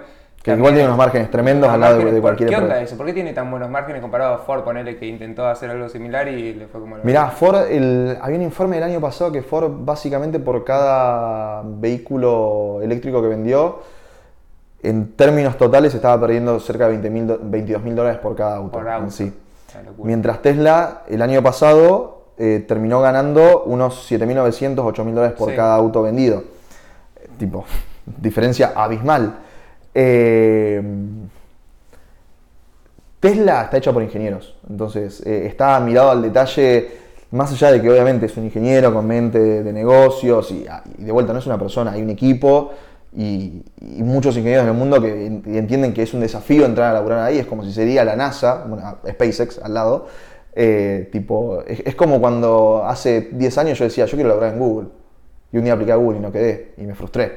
Y dije, nunca más aplico a Google, más allá de que lo uso todos los días y me parece una empresa fantástica. La gente más capacitada del mundo quiere laburar ahí, y por eso pueden bajar los costos y mejorar la forma de producción al detalle de tipo de, de cómo hago el laminado de la chapa para que en una sola capa quede así perfecta y no haya que pasar, no sé, dos veces. Eh, es una empresa de ingenieros por Claro. ingenieros. Y además es una empresa de tecnología, ¿no? A diferencia de... No es una empresa de autos. Claro. Para nada. Es una empresa de, de robótica y de inteligencia artificial. Y es eso. Y de, de hecho la ulti- las últimas presentaciones, eh, viste que hace una vez al año como el Tesla Day y el último fue inteligencia artificial, si no me equivoco, o fue el el año anterior ese. Eh, y mostraban eh, Dojo, la Dojo, la computadora sí. que están armando. Y es una locura. Y justo el día que la presentaron me pareció divertido, que no me acuerdo si fue el día inmediatamente anterior o dos días después, pero estuvo ahí la franja que el gobierno de Biden sacó una, una resolución, una orden ejecutiva, como sea que se llame, destinando billones de dólares para que Estados Unidos, de, de ahí, desde que se firmó eso, al 2026-2027 tenga lo que para ellos consideraban la supercomputadora más potente de todo el mundo, para superar las de China, las de Corea del Sur y demás. Esto no estamos hablando de la compu personal. No, no, no, no, estamos hablando de Sí, supercomputadoras. Eh, y lo que presentó Tesla en ese día, que te digo, no fue un día antes o dos días después, ya era 10 veces superior a lo que todo el gobierno de Estados Unidos quería lograr en los siguientes 3-4 años. Y no solo eso, como si eso sería poco, eh, cuando terminan de presentar, dicen, ahora hay que verlo, ¿no? Porque a veces Tesla le pifia con los tiempos, te prometen algo en, seis meses, en un año, y capaz pasan tres y todavía lo estamos buscando, pero vemos que van en la dirección correcta y que liberan un montón de datos que, te lo afirman que eh, eh, efectivamente están yendo por ahí y están llegando a buen puerto.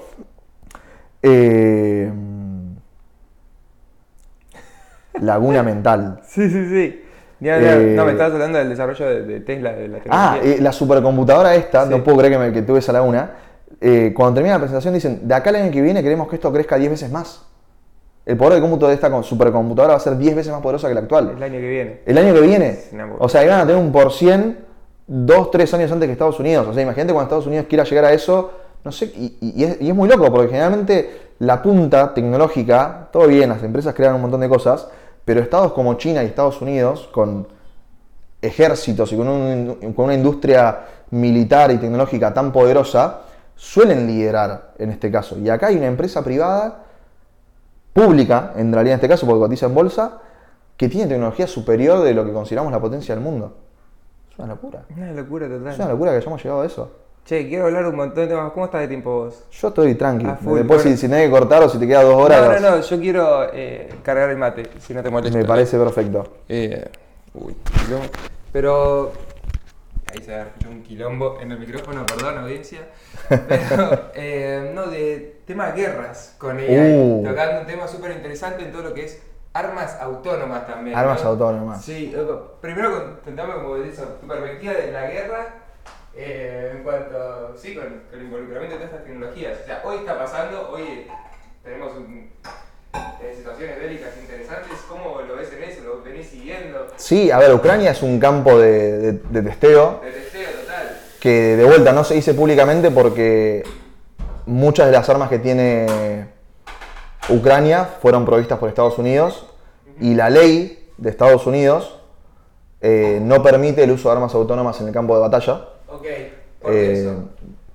Por, por un Eh, tema de eh, que... está así, a ver, es, es una ley una resolución de hace como 10 años, eventualmente va a cambiar. ¿Es de Estados Unidos? Es de Estados Unidos. Pero los demás no están... No, no, ni- ningún otro país tiene la, la obligación de eso. Ok. Eh, sabemos públicamente que Estados Unidos, China y Rusia, Inglaterra, Francia están desarrollando armas autónomas. Creo que deshumanizar la, la guerra es el peor error que podemos cometer como humanidad porque va a hacer que Ok.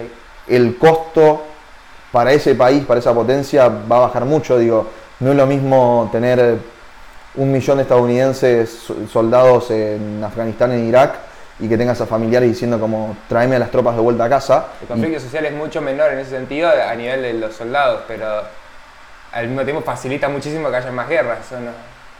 O sea, y sí. sí, Igual deben ser caros, igual, hacer varios robos. y- pero de vuelta, el costo va, más, va a ser cada, cada vez menor.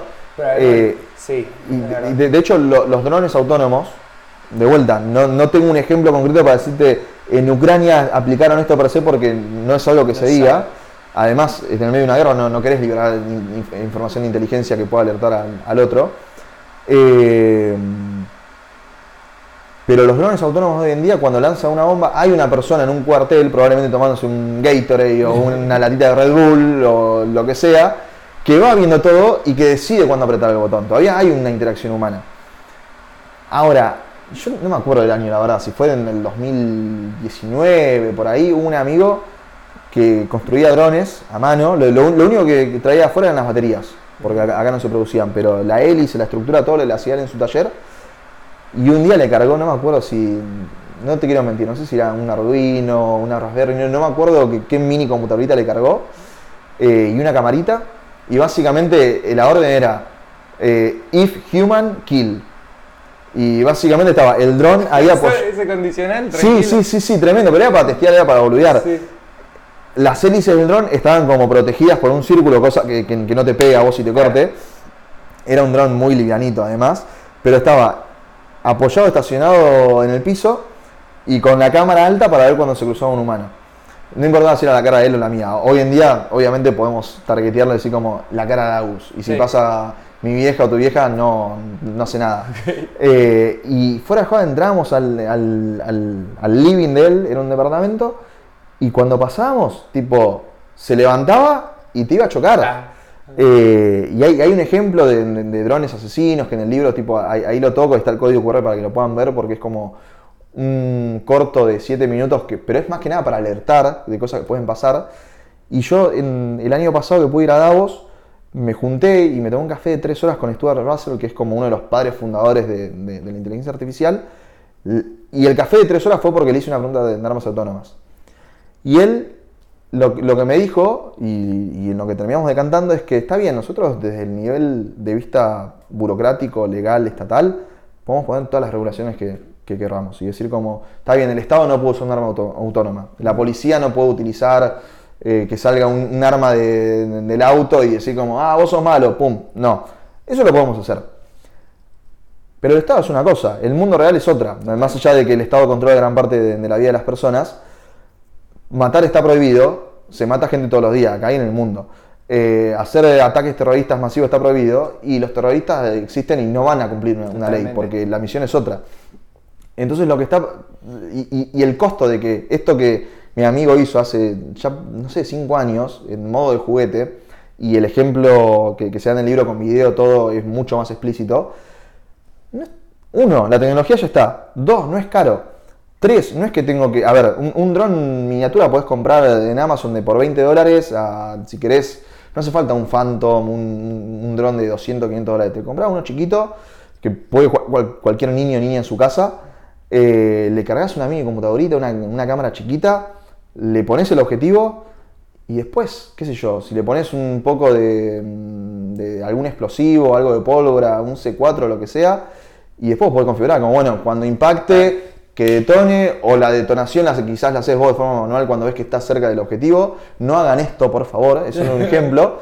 Eh, pero el costo de hacer eso, eh, yo por ejemplo, el software para reconocer tu cara, no es que tengo que hacer un pedido para importar, exportar te- tecnología. Me bajé un modelo, lo entrené en mi casa y lo mandé. Te lo mandé por Telegram, por Signal, por WhatsApp, por Gmail, lo subí a la nube, lo que sea. Y es un laburo que hace unos años tenían que mandar un soldado a hacer, o alguna persona. Claro. Sí. Y- pe- pero no es lo mismo, yo quería hacer un ataque, de de vuelta, no estamos planeando un ataque terrorista, Eh, pero no es lo mismo intentar, no sé, contrabandear plutonio, que siento que hasta ahora de momento ha sido imposible, o al menos no nos hemos enterado, pero digo, es re complicado pasar Mal, el- encima, ¿para qué mierda vas a querer contrabandear plutonio? O sea, es y una- para mandar una cagada, Sí, claramente. una- pero una interesante. Pero claro, pero primero tenés que colmear un montón de gente, tenés que pasar controles de, de seguridad y, y escáneres, escáneres químicos y demás. plutonio? O sea, no, no puede conseguirlo cualquier persona. No, no, no, no, no, no, no, tipo, mega controlado. Acá andate a, a Tucha y quédate en Atucha. Eh, y es hasta ahí, tipo, después tenés que ver el nivel de enriquecimiento que le metés, pero no es lo que haces en tu casa. Entonces, eso no es que yo puedo ir a la Deep Web y com- compro plutonio, ¿viste? Eh, en cambio, si tengo un virus, un troyano, como hablábamos al principio de la entrevista, eh, o este, un pedacito de software que hace reconocimiento facial, no se enteró nadie que lo pase. Entonces, ¿qué es el registro que hay? Que fuiste, compraste un dron y capaz lo compraste en efectivo, así que no hay nada de registro ahí. Eh, lo armaste en el sótano o en, o en- ¿qué sótano? En el living de tu casa, no te vio nadie. Y para cuando hiciste el ataque, ya es tarde. Entonces, hay cosas que lamentablemente van a pasar que no las podemos frenar. Eh, podemos estar alerta, podemos crear sistemas de detección temprana de que no huele un dron, lo que sea. eh, pero van a pasar. Y, y- y de hecho, el- en el 2021, al director de. del- no, no sé si la palabra es Departamento de Energía Atómica, pero imagínate como si te digo al director de, sí, del, del- del nuclear de, de Irán. Sí. Eh, el chabón entra a su auto. Gracias por el mate. El chabón entra a su auto, tenía a su guardaespaldas al lado y a su mujer atrás. Y como a 200 metros de distancia había un Nissan estacionado que arriba sacó un arma, disparó una ráfaga, mató al. Público, o sea, Es se público. que era esa persona. Le habían dado 30 imágenes. que- Es público. Y, y googleen, no porque no, no es uno de los casos más vistos, pero Eh, Esto no es tomar partido ni nada, es decir algo que pasó. Eh, y la ráfaga mató al guardaespaldas, lo mató a él, la esposa no le tocó una bala, y después el auto que emitió los disparos implosionó en llamas, explotó, cosa de que no pueda quedar una especie de registro fácil para ver como, bueno, si hubo una señal, de dónde vino, qué dispositivo fue el que emitió la conexión. Eh, Una movida estratégica súper interesante. ¿Fue inteligencia artificial? No lo sé. Ca- capaz había una persona mirando ahí con la mirilla y le Claro. calculó tipo pim pim, como un videojuego, viste, con el mouse. Sí. Y después dijo, listo, explosión, chau. Son cosas que van a pasar. No porque quiera, porque es la tecnología en manos de las masas y las masas son buenas, pero hay veces que hay gente que quiere cambiar el status quo, que a veces puede estar bueno cambiarlo y hay veces que se lo intenta, se lo intenta cambiar por vías violentas. La guerra va a ser inevitable, eso va a seguir pasando. Y me decís que el deshumanizarlo es una de las peores ideas. Es el peor error que vamos a cometer como humanidad. ¿Cuál es el argumento principal para eso? Si, si vos no- a mí me decís, tipo, bueno, no voy a mandar más humanos a la guerra, no se va a morir más gente en la guerra. Sí, del país que lo manda. Claro. Pero vos estás haciendo la guerra para matar gente de, de otro lugar. Sí. Entonces, vos no vas a tener casualidades. Claro, no te imaginas una guerra solo de robots, tipo, no, bueno, no, sé. No. Bien pedo. No sé si en el futuro te vamos a tener un Terminator tipo. No, no que viaje en el tiempo, pero si, qui- quizás va a haber una batalla de. ¿Quién tiene los robots más picantes? Claro. Estoy intentando pensar de acá a 20 años, no, no, no de acá a 200. Quizás de acá a 200 sea eso. O no. En realidad, ¿qué, qué necesito hoy en día para jorobarte como país? Tuvimos una pandemia. Los ataques, volviendo a los troyanos y demás, los ataques de, de ransomware a hospitales. En el medio de una pandemia. Tipo, pagame, no sé, creo, creo que hubo hospitales en Bretaña, en Gran Bretaña, que pagaron tipo casi un millón de dólares para que les desbloqueen el sistema. ¿Por qué? Porque únicamente por trabarte tus datos, se te estaba muriendo gente en el mundo real. Entonces, vos hoy en día, ¿qué necesitas? Y necesitas hackear mm, AISA, en el caso de Argentina, y comprometés el agua de 4 o 5 millones de personas. Necesitas hackear eh, Sur, Edenor, pensando quizás muy centrista, pero acá por donde estamos ubicados. Y en base a eso te someto. Eh, como tengo la solución a tu problema. Y, lo más curioso es que cuando en los hackeos que se hacen entre estados que suceden, el ataque se hace en tiempos de paz, cuando nadie se da cuenta, para que cuando tenemos un conflicto, esa es mi carta para ir a transar con vos y decir como, ah, ¿te pasó esto? Yo te lo puedo solucionar. Pero tengo, tengo una ley ahí trabada que no me estás dando la licitación del 5G, del 6G, de lo que sea.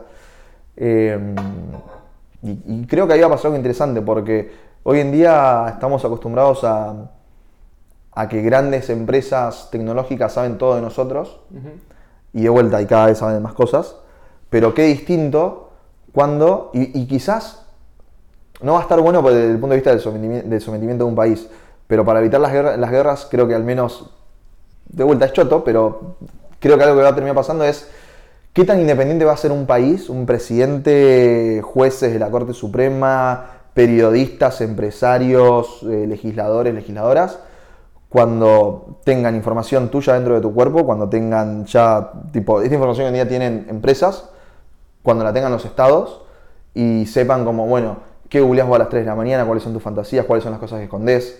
Eh, ¿va- ¿Van a ser independientes esos poderes? Tipo, vos elegís representantes para que te representen a vos acá y en el mundo. Pero fíjate, hay un, un grupo que se llama NSO, que es un- una empresa de software israelí, que ellos son los creadores de Pegasus, que es el troyano más poderoso que hay. De hecho, hace poco una actualización en iPhone crítica, porque lo que había permitido ahora el troyano, generalmente si te quiero infectar, yo te tengo que mandar un archivo, vos lo tenés que abrir y ejecutar y ahí eh, tomo control de tu dispositivo. La nueva versión de Pegasus, como había un exploit, un 0day, 0day es como cuando hay algo que, que- que nadie estaba viendo y que vulnera todos los dispositivos que tienen ese sistema operativo, por así decirlo, en términos más rudimentarios. ¿Qué pasa? Si vos, ten- vos encontrás cómo hackear un iPhone, podés ir a decirle a Apple y te pagan un premio, o podés ir al mercado negro y alguien te lo paga mucho más porque puede acceder a información de mucha más gente. La última versión de Pegasus, con una vulnerabilidad que había en, en los sistemas, en los dispositivos de, de Apple, directamente era como, quiero pinchar el celular de Agus. Y no tenía que mandar ningún archivo, tipo, te pinchaban tu celular y podían prender el- la cámara. el- Fíjate que cuando vas a, a empresas tipo Facebook, Google o, o convenciones de hackers, todos tienen tapada la cámara. No es por, no sé, porque es algo cultural, es porque realmente se pueden hacer estas cosas. Eh, y, y ¿Me Jeff, entonces tapar la cámara? obvio, olvídate. A, a ver, Jeff Bezos se comió un, un troyano al su celu que se lo mandó el príncipe de Arabia Saudita hace dos años. No. Entonces, siento que ese temor que a veces podemos tener pensando en el capitalismo de vigilancia o del Estado que lo ve todo, Orwell 1984, desde el punto de vista de los ciudadanos, siento que ahora las élites, muy los grupos de poder van a ser los que, digo, si yo tengo poder, a mí no me interesa investigarlo a Facu Cajén, o a vos, o a quien sea que ahora me cruce No, caminando en la calle. Yo quiero investigar y tener información de presidentes, de periodistas, de legisladores, de jueces. eh, y ahí es donde vos podés sacar un, un rédito que quizás te evita ir a la guerra con los robots. ¡Wow! ¡Qué locura! Otro de los temas que quería tocar que me interesa mucho es el Argentina. ¿Cómo ves Argentina en cuanto, a- hablando de estado virtual, ¿no? Y en cuanto a la adopción, ¿cómo, ¿cómo nos ves en cuanto a eso, ¿no? Hay un nivel de adopción bastante interesante en todo lo que son tecnologías emergentes acá. ¿Cómo nos ves como país eh, en cuanto a esto, ¿no? Lo que se viene para un futuro. ¿Estamos bien? Estamos, estamos ahí. Sí. Tenemos un montón de capital humano mega formado y envidiado y codiciado en América Latina, en Europa, nos contratan, en Estados Unidos y demás. Eso está. Pero ese no es todo el país. Eh, la mayoría del país es cuando vos ves las pruebas PISA y, los pibes y las pibas llegan con 18. Los que llegan a terminar, que no es el 100%, es mucho más baja la tasa, y terminan y no, tienen hoy en día comprensión de texto básica o de cuestiones de matemáticas y más, que es la puerta al futuro. Entonces, tenemos un montón de capital humano mega formado y podemos sacar empresas como Mercado Libre LX Globant. Sí, y está buenísimo y hay que seguir apostando por eso. Hay una estructura hoy en día que vos ves que de golpe más del 40% de los niños son pobres. Eso significa que los primeros años de su vida, cuando se tienen que alimentar bien para poder desarrollar a, a full todas sus capacidades cognitivas, volviendo al principio de la entrevista, hay un déficit y, y no lo llegan a hacer. Entonces estamos condenando al país o por generaciones al país a un desequilibrio, una decadencia de cara a cómo vamos a competir con el resto del mundo. Eh, y no estoy hablando de fuga de cerebros ni nada, sino de cómo preparamos a, a las masas, al, al, al, core del pueblo eh, para todo esto que se viene. De vuelta, vos, qué sé yo, querés hacer un cambio en la autopista mm, Buenos Aires-La Plata y hasta un lado es fácil, del otro lado te viene un gremio, que no le voy a mencionar el nombre por las dudas, y te dice, vos acá no metés nada. ¿Que? ¿Que, que querés sacar lo- los puestitos de, de los peajes? No olvídate, imposible. Del otro lado se pudo hacer, se pudo, se pudo volver a insertar a las personas en otro, en otro lugar, se las pudo reentrenar para otras actividades.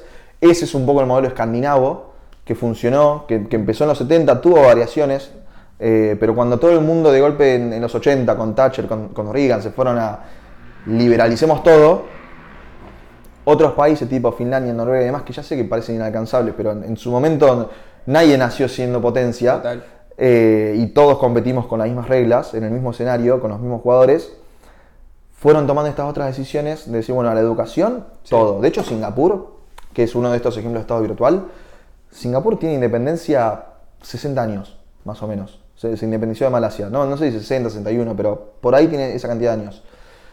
Es una isla que está rodeada de, de mar, no tiene agua natural propia, de hecho importa toda el agua desde Malasia, del, del continente.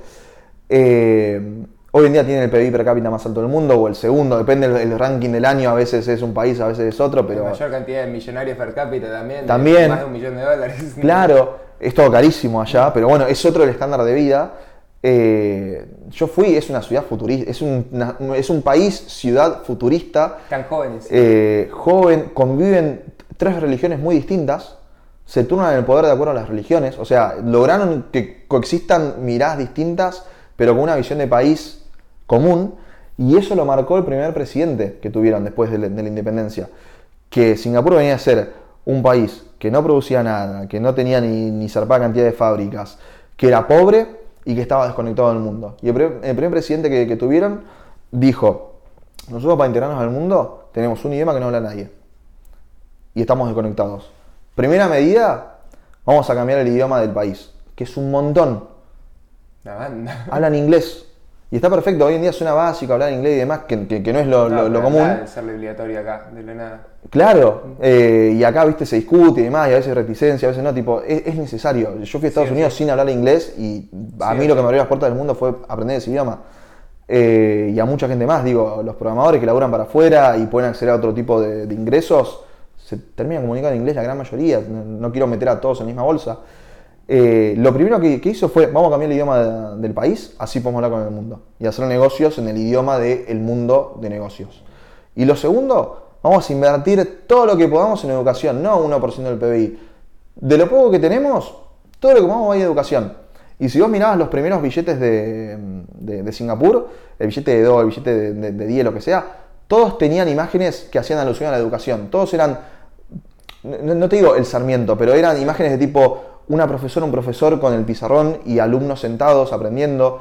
Eh, otro billete eran libros, o sea, como que le metieron una impronta como queremos entrar al futuro y entraron al futuro y hoy en día son quienes lideran la Lideran. construcción del futuro y locura. dijeron no tengamos miedo. Y mirá en tan poco tiempo como pudieron hacer con inversión en En educación. 50 años, es una locura lo que hicieron en 50 años. Eh, tiene uno de los puertos más, uno de los tres puertos más importantes del mundo en caudal en infraestructura. Eh, de vuelta, y es un país que no tiene recursos naturales.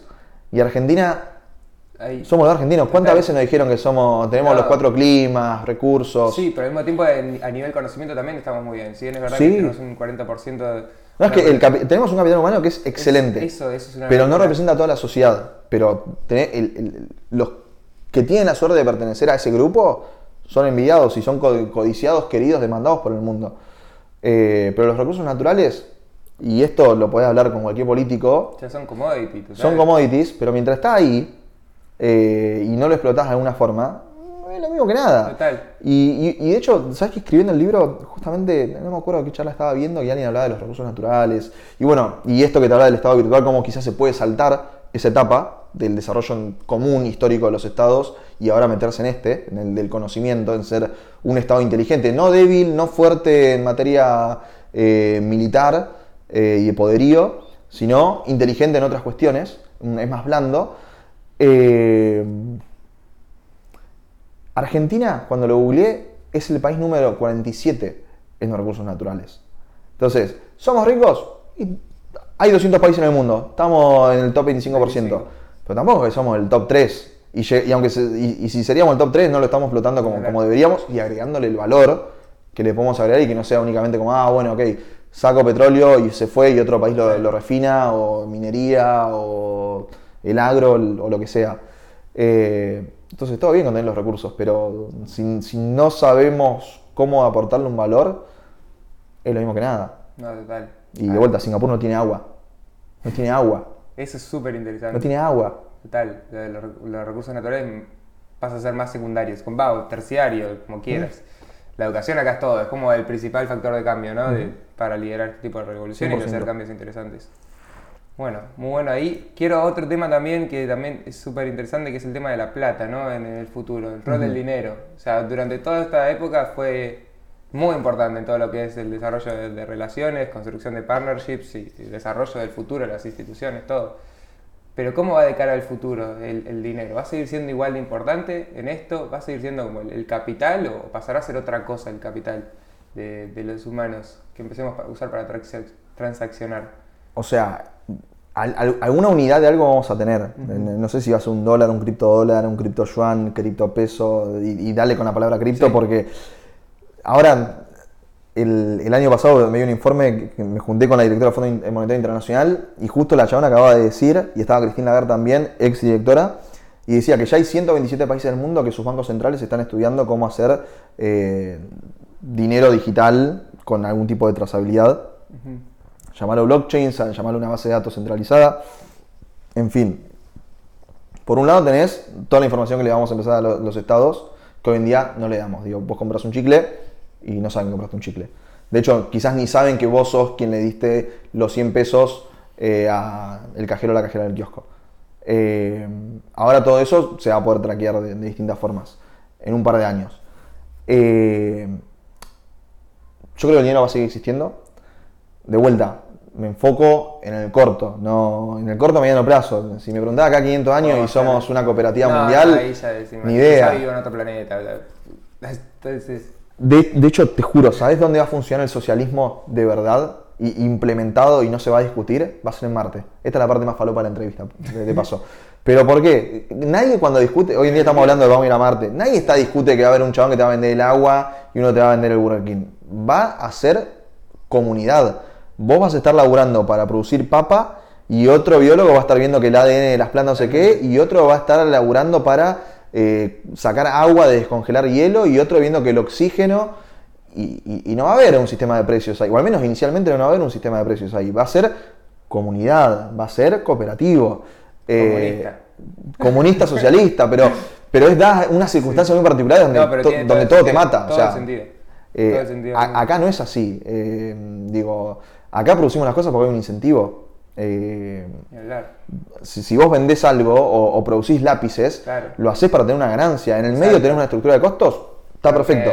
Ya también la vida es como, güey, no, vivimos. Allá en Marte va a ser como, bueno, luchar por eso, por sobrevivir luchar. ahí. Que quizás sean los primeros años, quizás después establecemos y le hacemos una atmósfera, una capa de ozono a Marte y. Sí, quizás después cambia, pe- pe- pero bueno, yo estoy intentando pensar qué le va a pasar a, nuestra generación o, o a los pibes que están saliendo ahora Sí, de la es escuela o ingresando ahora a la escuela. Es verdad. Eh, Es porque si yo me muero en 60 años, espero vivir un poco más, pero si me muero, vamos, vamos a subir el número, si me muero en, sí, en 70 años, qué sé yo, eh, déjame llegar a los 100. Y bueno, es, ese problema que se encargue otra generación, pero ahora alertemos, eh, yo no quiero preocupar, yo quiero ocupar a la gente y a los líderes de, la actualidad en decir, bueno, cualquier decisión que hoy tomamos posiciona al país, a la sociedad, en el ranking de competitividad de, bueno, ¿dónde va a estar ese factor humano que hoy tenemos, que hubo una generación que lo supo generar y que hoy en día está decayendo? ¿Y cómo hacemos para que en esas tomas de decisiones, y este es un poco el papel del Estado virtual, las empresas vengan para acá y no vayan a otro país? Eh, es eso, eh, el, el- el Estado virtual va a tener que negociar constantemente, que hoy ya pasa, pero va a tener que negociar de otra forma con el capital interno y con el capital externo para generar que haya trabajo propio dentro del país. ¿Trabajo de cuál? Del cognitivo, Sí. del dinámico. Exacto. Porque la fábrica, Ese es el que agrega más valor hoy. sí, y va a ser el que va a existir. Hay, hay un- hay una frase... del- Ah, el otro directamente decís que ni iba a existir. El... Y sigamos, cu- cualquier cosa que... Con la inteligencia artificial estamos creando gemelos digitales nuestros. Sí. Entonces, cualquier cosa que, más o menos podemos hacer con, una llave francesa, con lo que sea, una máquina lo va a poder repetir mucho mejor que nosotros, sin huelga, sin salario, sin vacaciones, sin nada. Y hay una frase que lamentablemente no me acuerdo el autor, siento que lo habrá dicho quizás medio eh, exagerando, un poco soberbio, pero siento que tiene un punto, porque la dijo hace como 50 años, que él decía, la fábrica del futuro va a tener do- dos empleados. Eh, un humano para que vea que la computadora está bien, que, que no tiene ninguna falla técnica ni, ni nada que corregirle, y un perro, ¿Por para, para cuidar que el humano no le no cague la computadora. ¿Por qué el perro? Para controlar al humano de que no se mande una cagada con la ¿Cómo un perro computadora. controlar a un humano? Y eh, es metafórico, tipo, qué sé yo, te pones viste un Doberman que es como, no toques ese botón, maldito humano. Ahí va. Bueno, muy bueno. Entonces, el, el dinero va a seguir existiendo por lo menos alguna unidad, ya sea de, Sí, de- el dinero va a existir. cripto, dólar o dólares o Tiempo, como la de la película esa, Literal, ¿viste? Eso, ¿sabes qué pensé haciendo estas preguntas? Pensé justo en esa película. Bueno, hay, en, en Japón los bancos de tiempo son bastante grandes. ¿Cómo es un banco de tiempo? El banco de tiempo es. eh, Japón es una sociedad con, con una por- porción de su población adulta muy grande, más que, más que jóvenes, de hecho está cayendo la, la- la tasa de, de natalidad. Desde el 2016 para acá la, la población entera de Japón se está reduciendo. Eh, creo que pasaron de 125 millones de habitantes ahora a 116, una cosa así. Eh, y la tendencia hasta el 2050 da que va a seguir así. ¿Y qué pasa? Vos tenés una población avejentada y solitaria. Entonces, muchos jóvenes lo que hacen, van al banco de tiempo y metele que, no sé, hay una persona de 80 años que se siente solitaria, que necesita a alguien que la acompañe, que le juegue las cartas, que le cuente historia, que discuta televisión, lo que sea. Vos te anotás, vos vas, sos como una especie de, no quiero decir niñero, babysitter, pero vos vas a acompañar a esa persona, quizás jugás o, o- compartís tiempo con él, con ella, tres horas a la semana o X cantidad, de- X, no importa el número, y eso en el banco te queda a tu favor un saldo de tres horas. Entonces los vas sumando. Y el día de mañana, cuando vos sos el adulto mayor y necesitas, no sé, ayuda para ir a hacer las compras o quizás no podés pagar que alguien te, te, te cuide 24/7 y, y quizás por cuestiones biológicas de la vida y de salud necesitas hasta ayuda para ir al baño, lo que sea, pero no tenés la plata para pagarle a alguien, eh, podés ir a tu banco de tiempo y decir como, che, ahí me quedaron 20.000 horas. Es buenísimo. Es buenísimo. Sí. ¿Es una empresa privada que maneja esto? Eh, son fundaciones la gran mayoría. Eh, tipo, no, no sé qué cláusula legal tienen, como si te pueden obligar a ir a hacer no, pero en realidad vos estás haciendo, te estás comprometiendo a futuro. Que esa fundación exista por 70 años cuando vos vayas a necesitar ese Sí. tiempo. Quizá quiebra, es como, bueno, es un corralito de tu tiempo y... Un corralito del tiempo, es medio loco el, concepto, pero sí, qui- quizás suceda. A ver, no creo que vayamos a pagar una hamburguesa con tiempo. No, ni- De hecho, ya lo pagamos con tiempo, es el Sí, salario que recibimos total. a cambio de nuestro tiempo, pero no, no me imagino el futuro de la peli como te pasé cinco Exacto. minutos. Bueno, impecable. Bueno, y ahora so- sobre nosotros, ya para ir cerrando, ¿no? Bastante tema, Sí, mucha data. Eh, el humano, ¿no? Vamos a tomar cada vez menos decisiones con esto, ¿no? O sea, si no me equivoco. O sea, el robot ahora está siendo muy bueno tomando decisiones por nosotros, ya con el relojito que te dice cuándo tenés que ir al médico, si tenés que preocuparte por algo. Parate. Cuando, cuando vas a, a- a- a Google y le preguntás, él te hace las recomendaciones que para él son importantes. y, eh, ¿Cómo vamos a tomar menos decisiones? Cada- ¿Vamos a tener cada vez más tiempo libre en ese sentido? Bueno, de tiempo libre sí, Sí. no sé cómo lo vas a financiar, esa, esa es mi, mi, mi parte del problema de la ecuación. Tipo, yo sé que mucha gente discute ingreso básico universal, pero cuando Sí. veo las cuentas de los modelos que, que se están discutiendo, no entiendo dónde va a salir dinero. Ok. Eh, ¿Por qué? Pues de vuelta por la cuestión de incentivos. Vos tenés una empresa, producís, perseguís una ganancia. Sí. eh, si tiene que generar valor. Se tiene que generar valor. Si, si no, yo te puedo sacar el 100% de, en impuestos si querés, pero ¿quién va a seguir produciendo los bienes que necesita la economía? A no ser que me quieras terminar un estado centralizado de vuelta a Unión Soviética y de golpe terminamos como comunistas, que creo que ese no era el fin de la historia que estábamos viendo. No. Eh, entonces, como si medio tenemos que descartar eso, me preocupa esa parte de dónde va a salir ese laburo y ese ingreso para las masas, de vuelta, no para el ingeniero, el ingeniero, el programador, la programadora. Eh, y siento que ser humano es tomar decisiones. Si hay algo que define al ser humano, más allá de poder crear imaginarios colectivos y demás, es tomar decisiones. Todo lo que hacemos, tipo cómo ir a mano, cómo apoyaste el mate, con quién te vas a juntar, a quién invitas al siguiente capítulo, qué vas a comer, es tomar decisiones. Sí. Algunas te hacen bien, otras te hacen mal. A veces pensás que algo te va a hacer bien y te hace mal, o viceversa, o lo que sea. Pero es tomar decisiones. Si yo te digo, quizás si te saco tipo de cuáles son tus tres bandas de, rock, o no sé, el tipo de música que te gusta favorita, quizás estás influenciado por lo que escuchaste de chiquito y, de golpe me decís, no sé, los Guns, ACDC y demás. Pero si te pregunto quizás la- las bandas modernas que descubriste hoy en día, ¿cómo las descubriste? Y quizás fue el algoritmo que conociéndote, que sabiendo cuáles son los beats que te gustan, dijo, toma esto. Vos ni sabías que existía esta banda canadiense. Pero estoy casi seguro que a vos te gusta. Escuchar un par de veces, te, te voy a colar un par de canciones ahí en el medio. Que además ni ya, ni- ya ni te pregunta, por ejemplo, Instagram te recomienda algo y quizá vos lo encontraste ahí, buenísimo. Y hay veces que está buenísimo, porque, o sea, está Ah, buenísimo cuando descubrís cosas, pero también medio que te saca la libertad tuya Literal. para ir a descubrir cosas. Porque es como que hay una gran Matrix que sabe cómo, cómo movernos, en, eh, somos peones en el tablero de ajedrez y dice Sí. como, bueno, Agus va para acá, Facu va para acá. Literal. Todos terminamos allá en algún momento. Pero el camino para llegar a que a todos nos guste tal producto, tal sistema, lo que sea, tenemos distintas vertientes.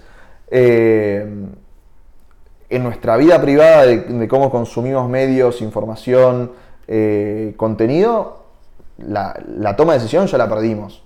El que cree que, que la tiene es una falacia, porque vamos a YouTube, ponemos la primera canción, pero la segunda ya, ya tira como, estás por acá. No, si mismo. hiciste esta búsqueda a esta hora y estás en este mood.